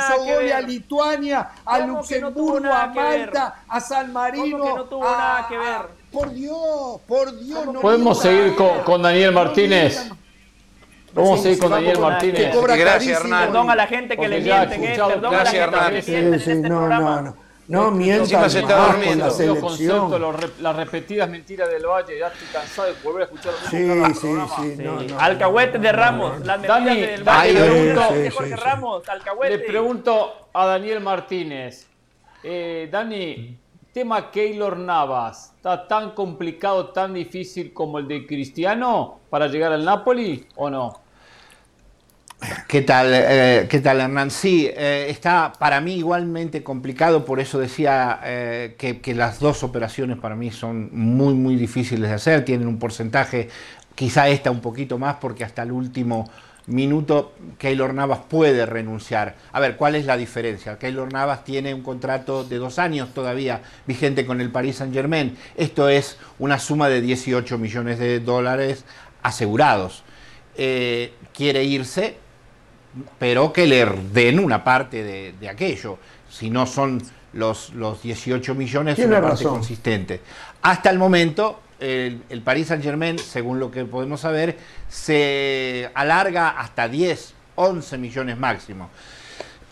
La diferencia de 7 millones le parece eh, demasiado a, a Keylor Lamas, una renuncia de prácticamente un año mm, del contrato que ya tiene firmado eh, y no, no, no parece intencionado a renunciar a eso y tampoco el Paris Saint Germain a mejorarlo. Lo cierto es que eh, eh, al momento, a la noticia de hoy es que ya el Napoli ha preparado una prolongación del contrato de cinco años para Alex Meret, que es el arquero eh, titular en este momento. Compró a Sirigu como, como alternativa, el, el portero también eh, segundo a portero de la Ex selección italiana. Ex Torino, sí, ex Cagliari, eh, ex eh, Paris Saint Germain, para decirlo también. Entonces, el- ellos tomaron a- a, mm, la posibilidad de un contrato nuevo de cinco años para este jugador que tiene 25 años, un clase 97 y por el cual habían apostado muy fuertemente. Eh, Meret es un poco, mm, es un muy buen portero, pero es un poco frágil de salud. Eh, ha tenido, perdón, ha tenido discontinuidad en su carrera. Eh, y esto ha hecho sí que, eh, la situación sí se, se hiciese mm, complicada para él en, muchos momentos. Después llegó Ospina, que con la categoría, la experiencia de arquero que es, también le quitó mucho lugar. Si eh, viniese eh, Navas, él pasaría a ser de nuevo tercer, por- tercer portero del Napoli, detrás de Sirigu. Entonces dice, o me firman la renovación por cinco años, tengo la seguridad. Es en este momento uno de los que menos ganan en el, perdón, es uno de los que menos ganan en el plantel. Gana un millón de, de euros al año, Alex Menet. Meret. Entonces, eh, sí, entonces quiere un contrato eh, superior y de con una prolongación de cinco años. Esto está listo por si eh, Keylor Navas, que también tiene un, un arreglo ya con el Napoli, no consigue ponerse de acuerdo con el Paris Saint Germain para poder salir y recuperar esos dos, eh, 18 millones o una buena parte de esos 18 millones que ya tiene asegurado con dos años de contrato en el club de O París. sea, a ver, o sea, él llegó a un acuerdo con De Laurentiis, vamos a, a decir, dos años de contrato a cambio de 8 millones de euros. Entonces Ah. quiere que el Paris Saint Germain le dé otros 10 para completar los 18 que él ya tiene firmado, ¿no? No, eh, él quiere que le dé, que le reconozca lo- la cifra más cercana a 18 millones. El arreglo que él hace, esto dice, yo me voy del Paris Saint Germain porque el Paris Saint Germain, que firmó un contrato conmigo, ahora elige otro, otro, otra solución, que es eh, Donnarumma. Entonces, yo me voy. Me voy, no tengo ningún problema, pero quiero que por lo menos me reconozcan, si tengo 18 asegurados, que me reconozcan 15. Y yo después arreglo con, el otro, con el otro equipo. Eh, por ahí hace un contrato de 6 millones, no de 8, pero lo hace por 3 años en lugar de 2. Y entonces esta situación es toda eh, em, producida por lo que quiere el Paris Saint Germain. Y entonces Keylor Navas, que tiene de su lado mm, la, sartén por el mango, como decimos en Argentina, eh, eh, dice, bueno, pero si me dejan, si, me, dan una parte importante, consistente de lo que ya tengo firmado, de lo que yo ya tengo asegurado, entonces yo después arreglo con el, con el otro club. Y ya arreglado con el Napoli. Pero aparentemente no se puede hacer. ¿Y cuál es la señal que a mí me dice que hay menos del 1% o el 2% de que se haga? Que fue convocado por Galtier para el, partido de mañana. Fue convocado y si mañana a las 20 se juega este partido, eh, a las 21 se juega este partido, terminará a las 23, le quedan menos de 24 horas para firmar contrato. No, primero firmar la desvinculación con el Paris Saint Germain, firmar el contrato con el Napoli, pasar la revisión médica y depositar el contrato en, antes de las 20 en, Italia. Me parece que se acerca a lo imposible una cuestión de, ese tipo. Sartén la de Pigüé con el omelet, cuando dijo la sartén por el mango.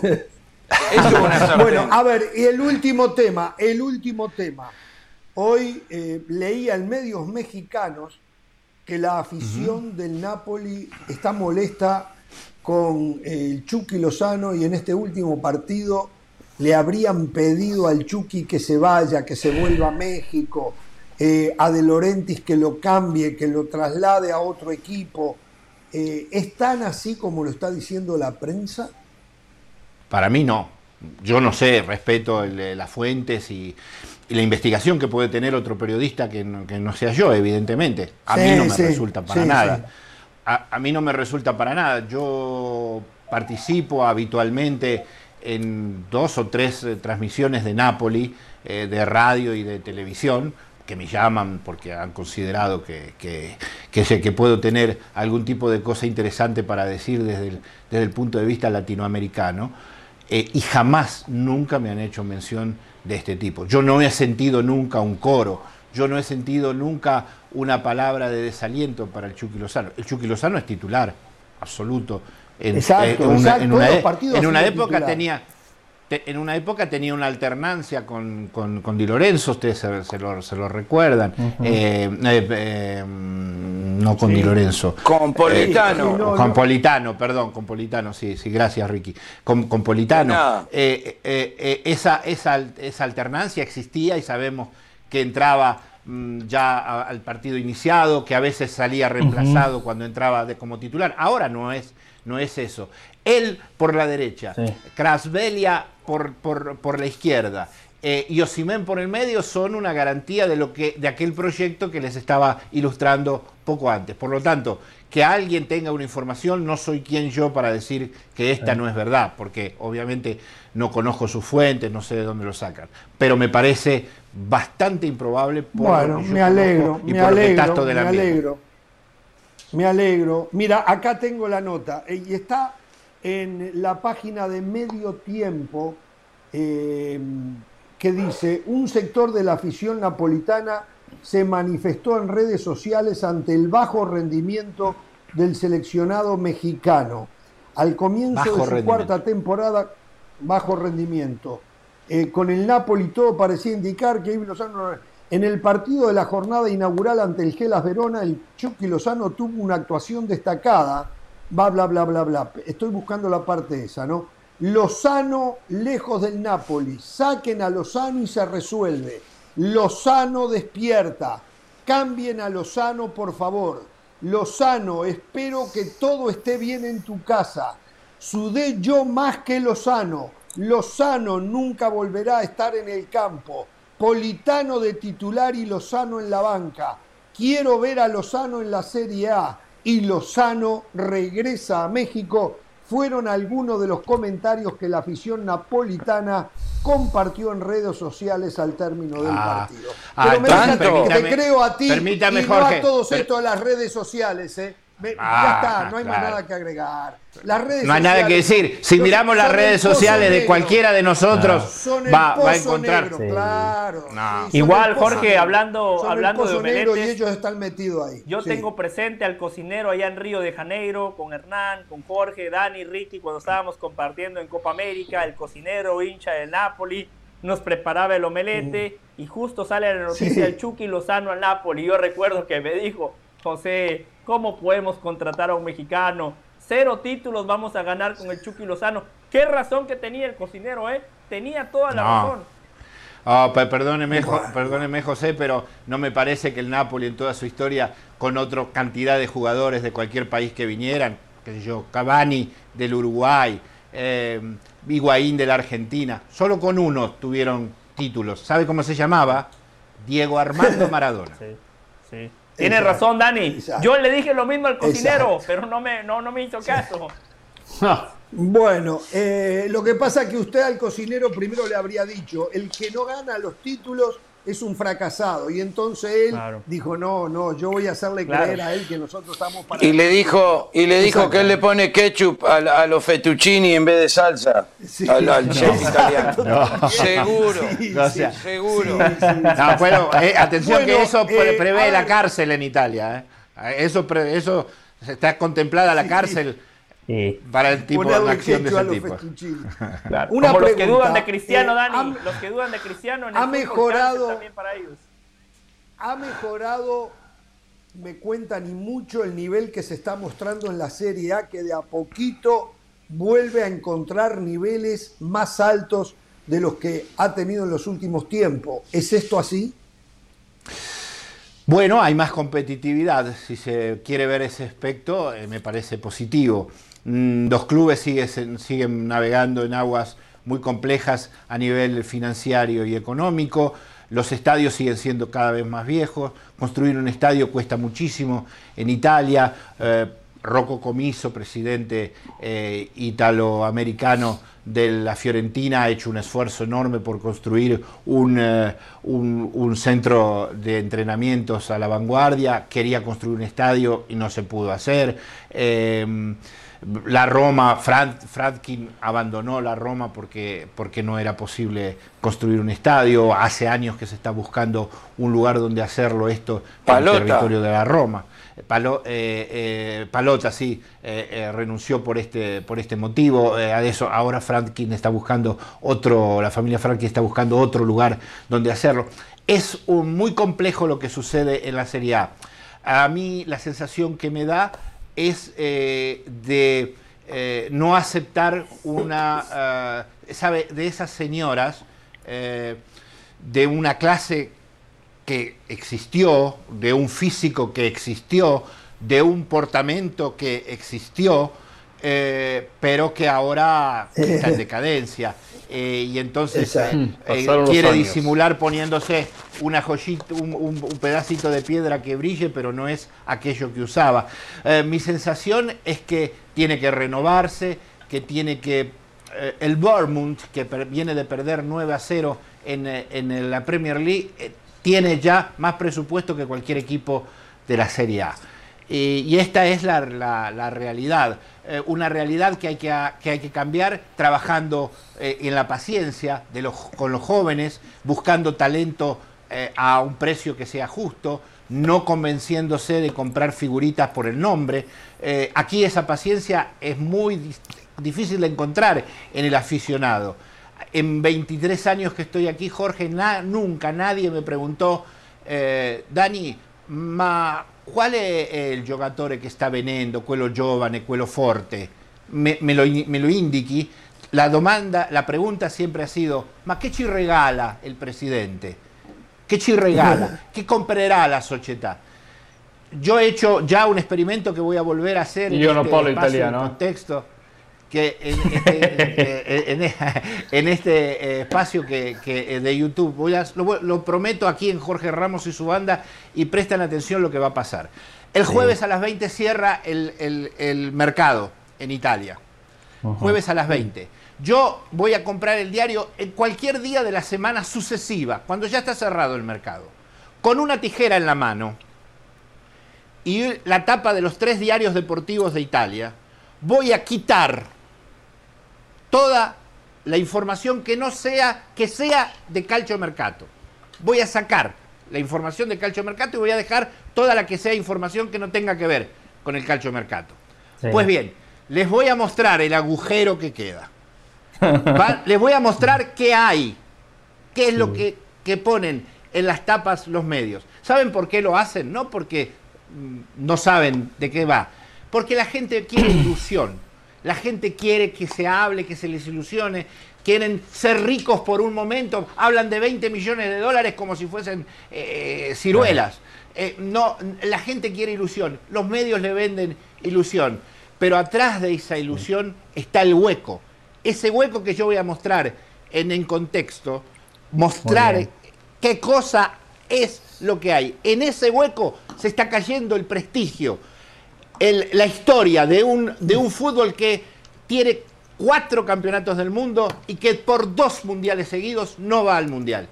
En ese, en ese hueco que, que voy a mostrar en los medios eh, italianos que venden eh, ilusión a gente que quiere comprarla, que quiere no perder todos los días, que quiere alguna vez pensar que puede ser el ganador, el que, el que habla de millones, yo creo que en ese hueco está cayendo lo que fue la Serie A.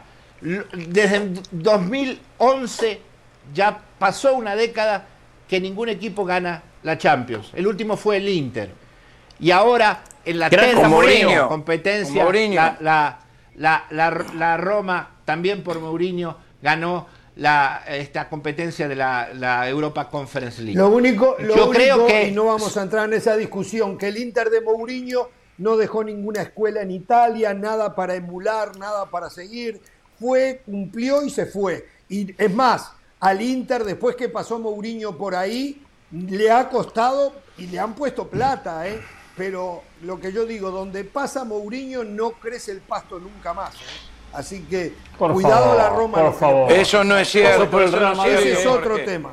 Pasó por el Real Madrid. Ese, Sí, Dani, bueno, la culpa tiene Mourinho. De los fracasos posteriores en, el Inter, la culpa tiene Mourinho.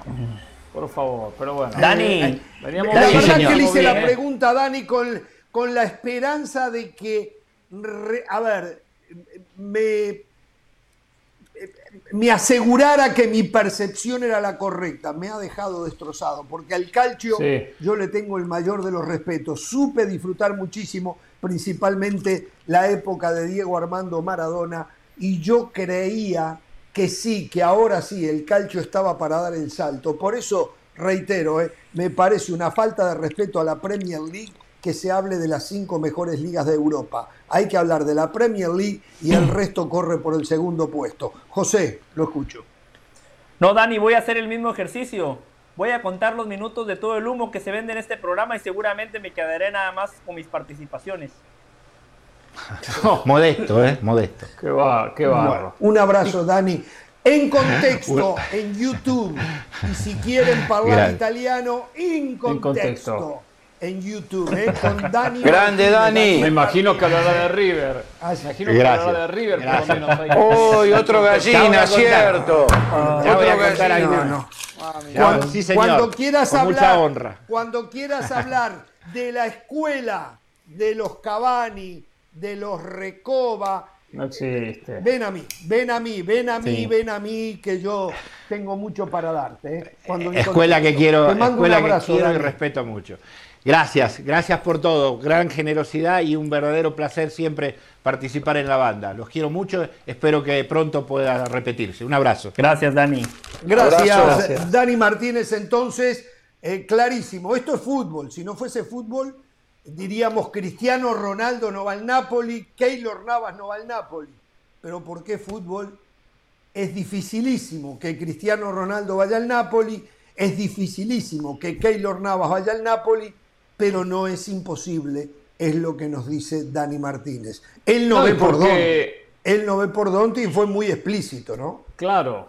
Después hay una cuestión de tire y afloje. Por lo tanto, si el futbolista termina cediendo, en este caso Navas, y el propio Cristiano a ganar menos o a perder algunos millones, de repente terminan, terminan eh, terminando la transferencia.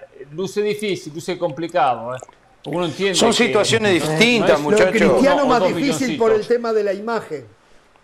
Lo- No, lo Cristiano ¿te más parece? difícil Por el tema de la imagen, ¿no? Es lo Yo que digo Dani, que- Cristiano no va a entregar su imagen, que son millones y millones de euros. Claro. Bueno, pero ¿quiere jugar Champions o quiere cuidar la imagen? Nadie lo entiende, por eso nadie lo quiere a Cristiano. Quiere todo. Quiere todo. Quiere todo. Pero y es ver, imposible. es complicado. Y ya no está para pedir todo, ni remotamente cerca. Entonces, Keylor Ahora. perdería más. Keylor, a po- ponerle toda la plata, ¿qué- ¿cuántos años más va a jugar Keylor? 18 millones en dos años le van a pagar viviendo en París. Yo lo que, Eh, es ídolo. yo lo que bien, digo pero- que pero, Keylor eh, debería de, Ricky, de pelear por los 18 millones y no pedir los 18 y después ir a ganar más. Porque se viene el No, mundial, no, ¿no? sí, a mí Y también te- eso me llamó la atención. Si va a jugar igual. Si le van a dar 10 y firma por 6, bueno, tiene 16, bueno, está bien, pierde 2 millones. Claro, está bien, pero, claro, pero sí, juega, pero juega. Eh, lo de Cristiano, bueno, va a perder más ahora. Claro, no, Cristiano no. también debe Como que ustedes se bajarían balanza. dos millones así tan fácil, ¿no? Sí, No, páguenme dos millones de- me- menos con tal de estar en la banda. sí, con, sí. con- con tal- con lo que ganaron. Pero el, Pero yo el- lo que el fin de semana- por estar acá, lo que pierdo por, Sí. por estar acá, imagínate, el prestigio que No, pierdo a veces por estar en este programa.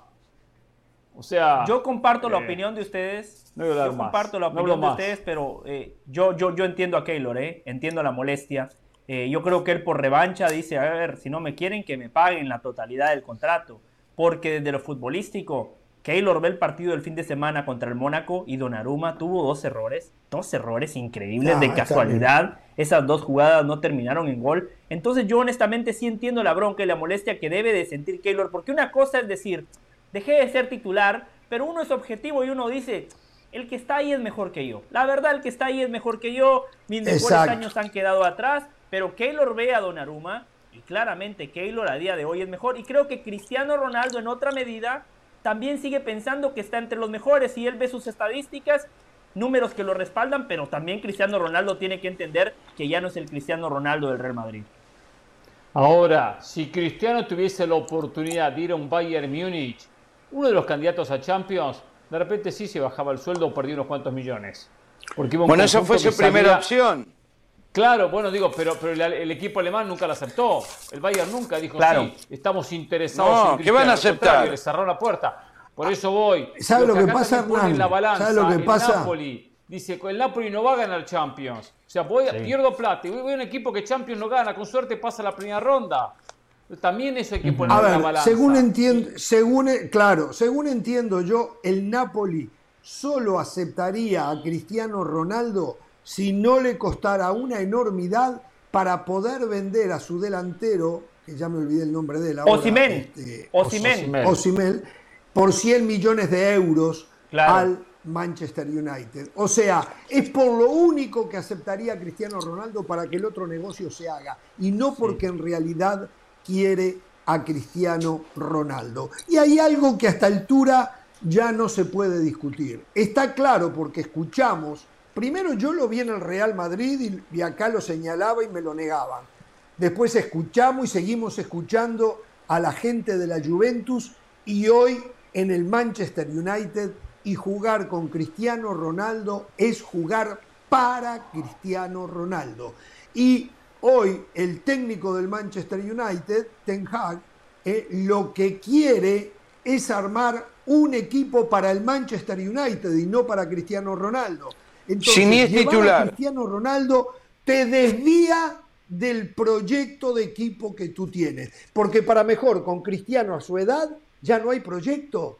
Puede haber una inmediatez, pero no un proyecto. Pero- que te pero, Jorge- En el, mediano, en el mediano tiempo los beneficios que tú crees que te puede dar.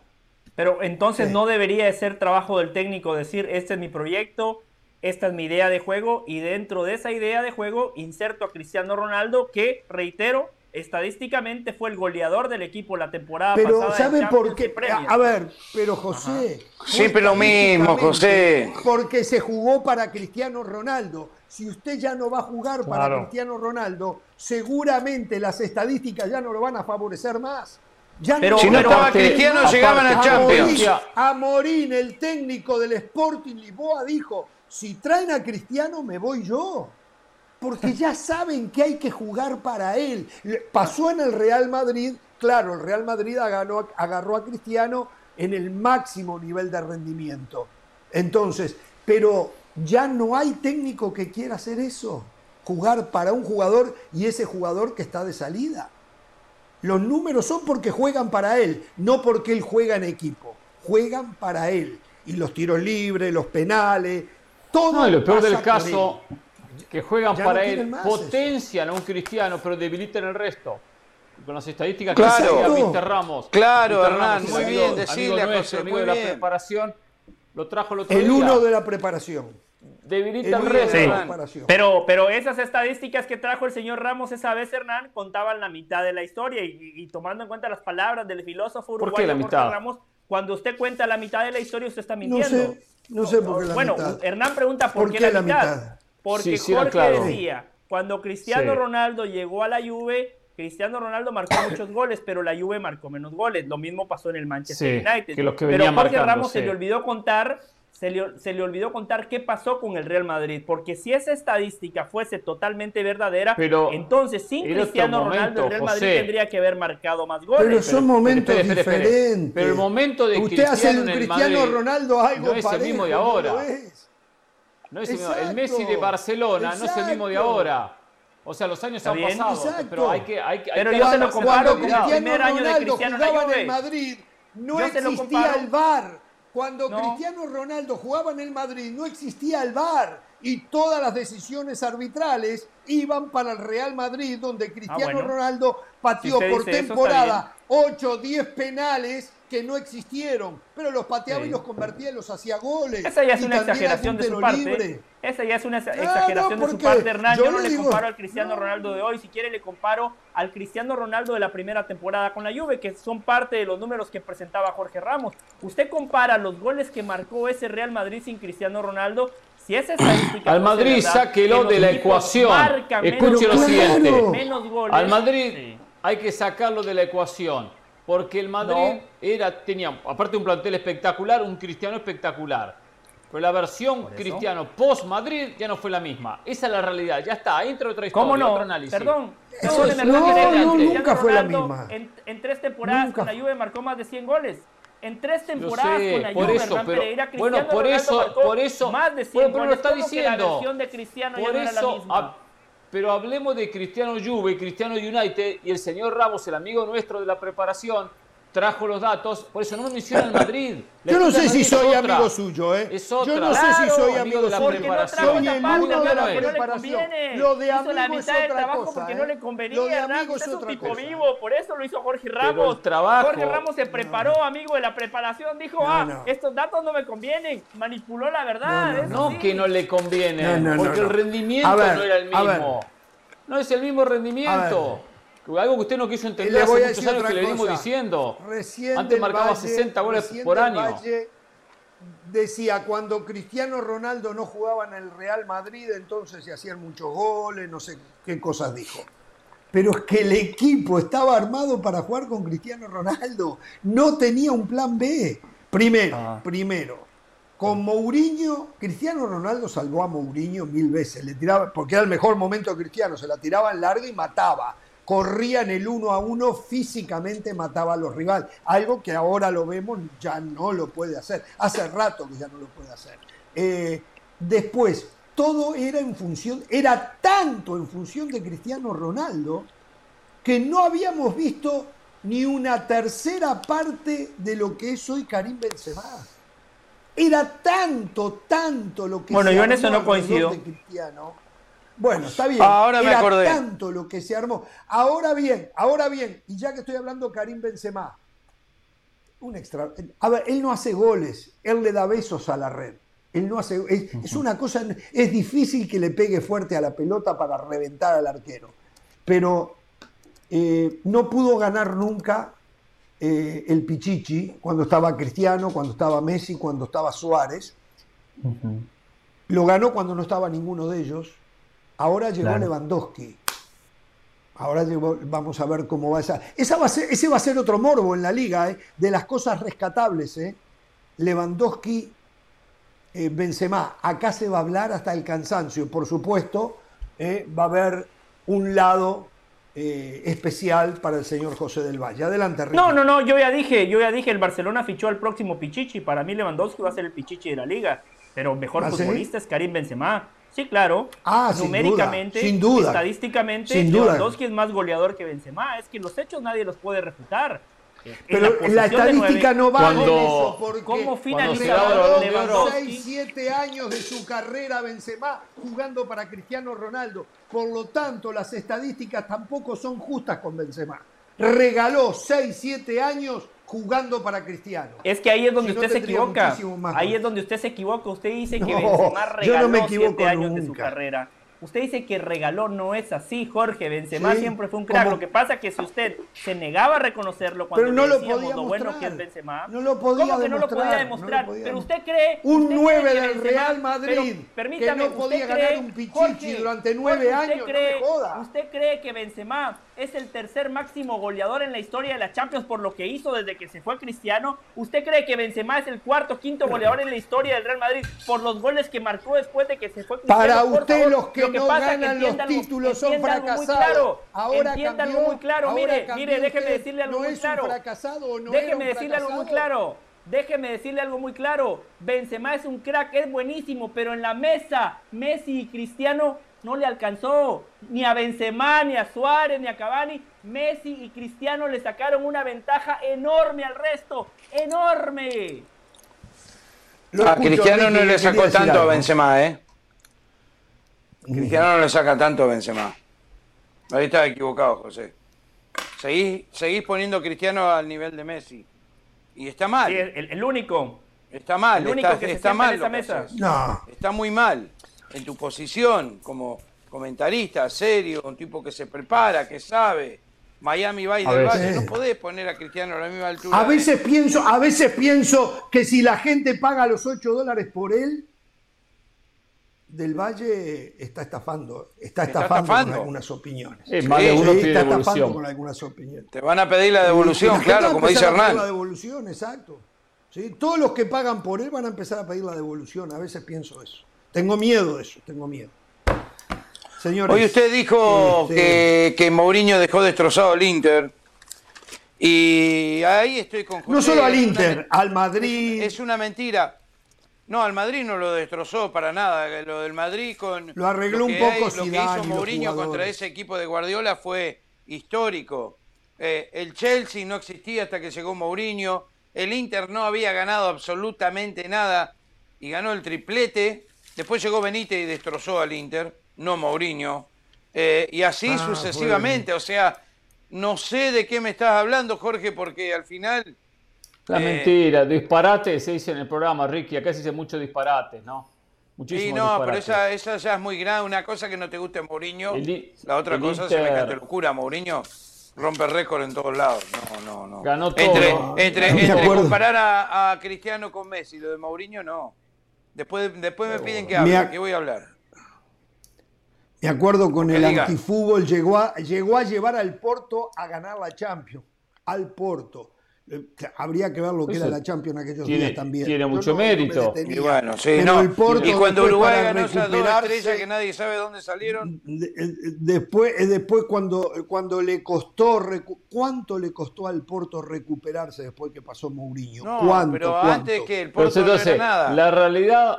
Volvió a la normalidad. vuelve a ganar Champions. Después de 10 años sigue teniendo la culpa Mourinho. Por favor, Ramos, por favor. No puedo decir ese, ese, ese disparate. No, y ahora Con no, el no Chelsea puede ganó Premier. no puede competir. Ganó la Premier con el Chelsea. Ganó dos Premier.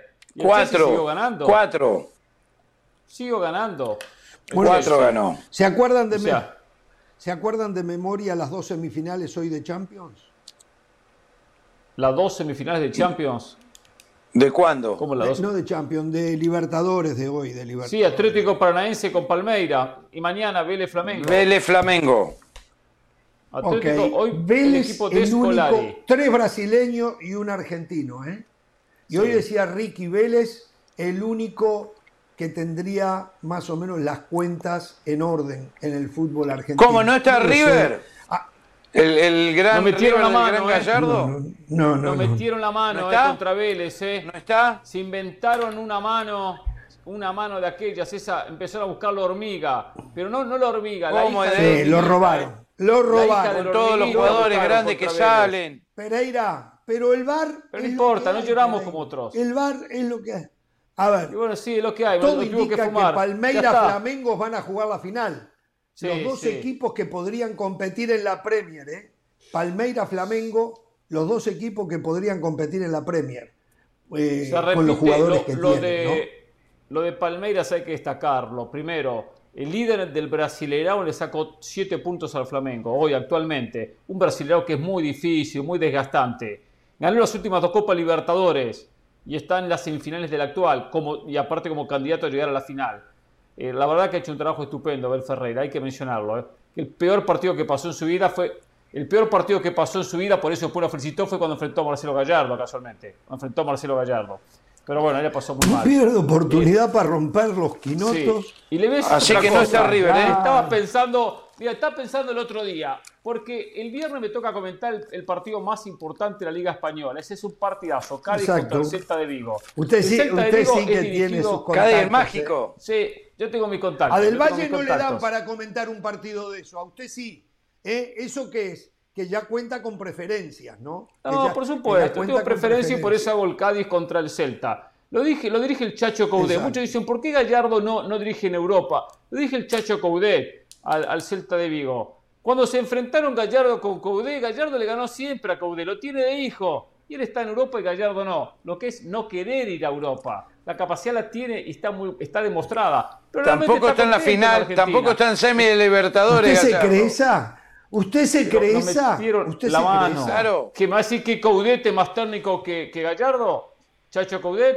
No, no, que, el a ver, no que Gallardo pierda, no ¿De qué están hablando? No se pierda Celta de Vigo Cádiz. Y se lo voy a analizar, ¿eh? Y le voy a decir cómo juega el equipo del Chacho Coudet. Bueno, por suerte esta noche me pueden ver en Fútbol Picante y allí vamos a tener un programa de mayor seriedad que este. Si con está menos Paco Gabriel, dígale. Si está Paco Gabriel, enséñele. Yo ya se le enseñé en la primera parte, el primer capítulo, le enseña el segundo los méritos que hizo Diego Aguirre para llegar a dirigir a Cruz Azul. No, no, Jorge, no, no, no hablen de Diego Aguirre, a quedar Sánchez, pegados, se dieron que cuenta. Hugo Sánchez- Sacaron a Diego Hugo Aguirre Sánchez y quiere- Cruz Azul con uno menos sacó la victoria. Hugo Sánchez quiere llevarse como preparador físico a- al profe Ortega, así consigue trabajo. También lo dijo, sí. ¿Lo No hay méritos, no hay méritos. Sí, me iba a contratar a- porque yo le explicaba lo de el profe Ortega, que Ah, fue la diferencia que hizo Diego Alonso. Estuve Pero bueno, ¿qué va a viendo, no tenemos tiempo ya, estuve viendo de nuevo al Atlético de Madrid. Eh, no, no, no. Y más de lo un mismo. gol, eh, más de lo mismo, más de lo mismo lo del Atlético de Madrid. No se hizo un gol de suerte, parecía la final de la Champions, pateó una vez al arco Antoine Griezmann, se desvía en Soler y la clavó. Hasta mañana, ¿eh? no tengan temor Chao. de ser felices. Saludos a Pigüé, saludos a Pigüé.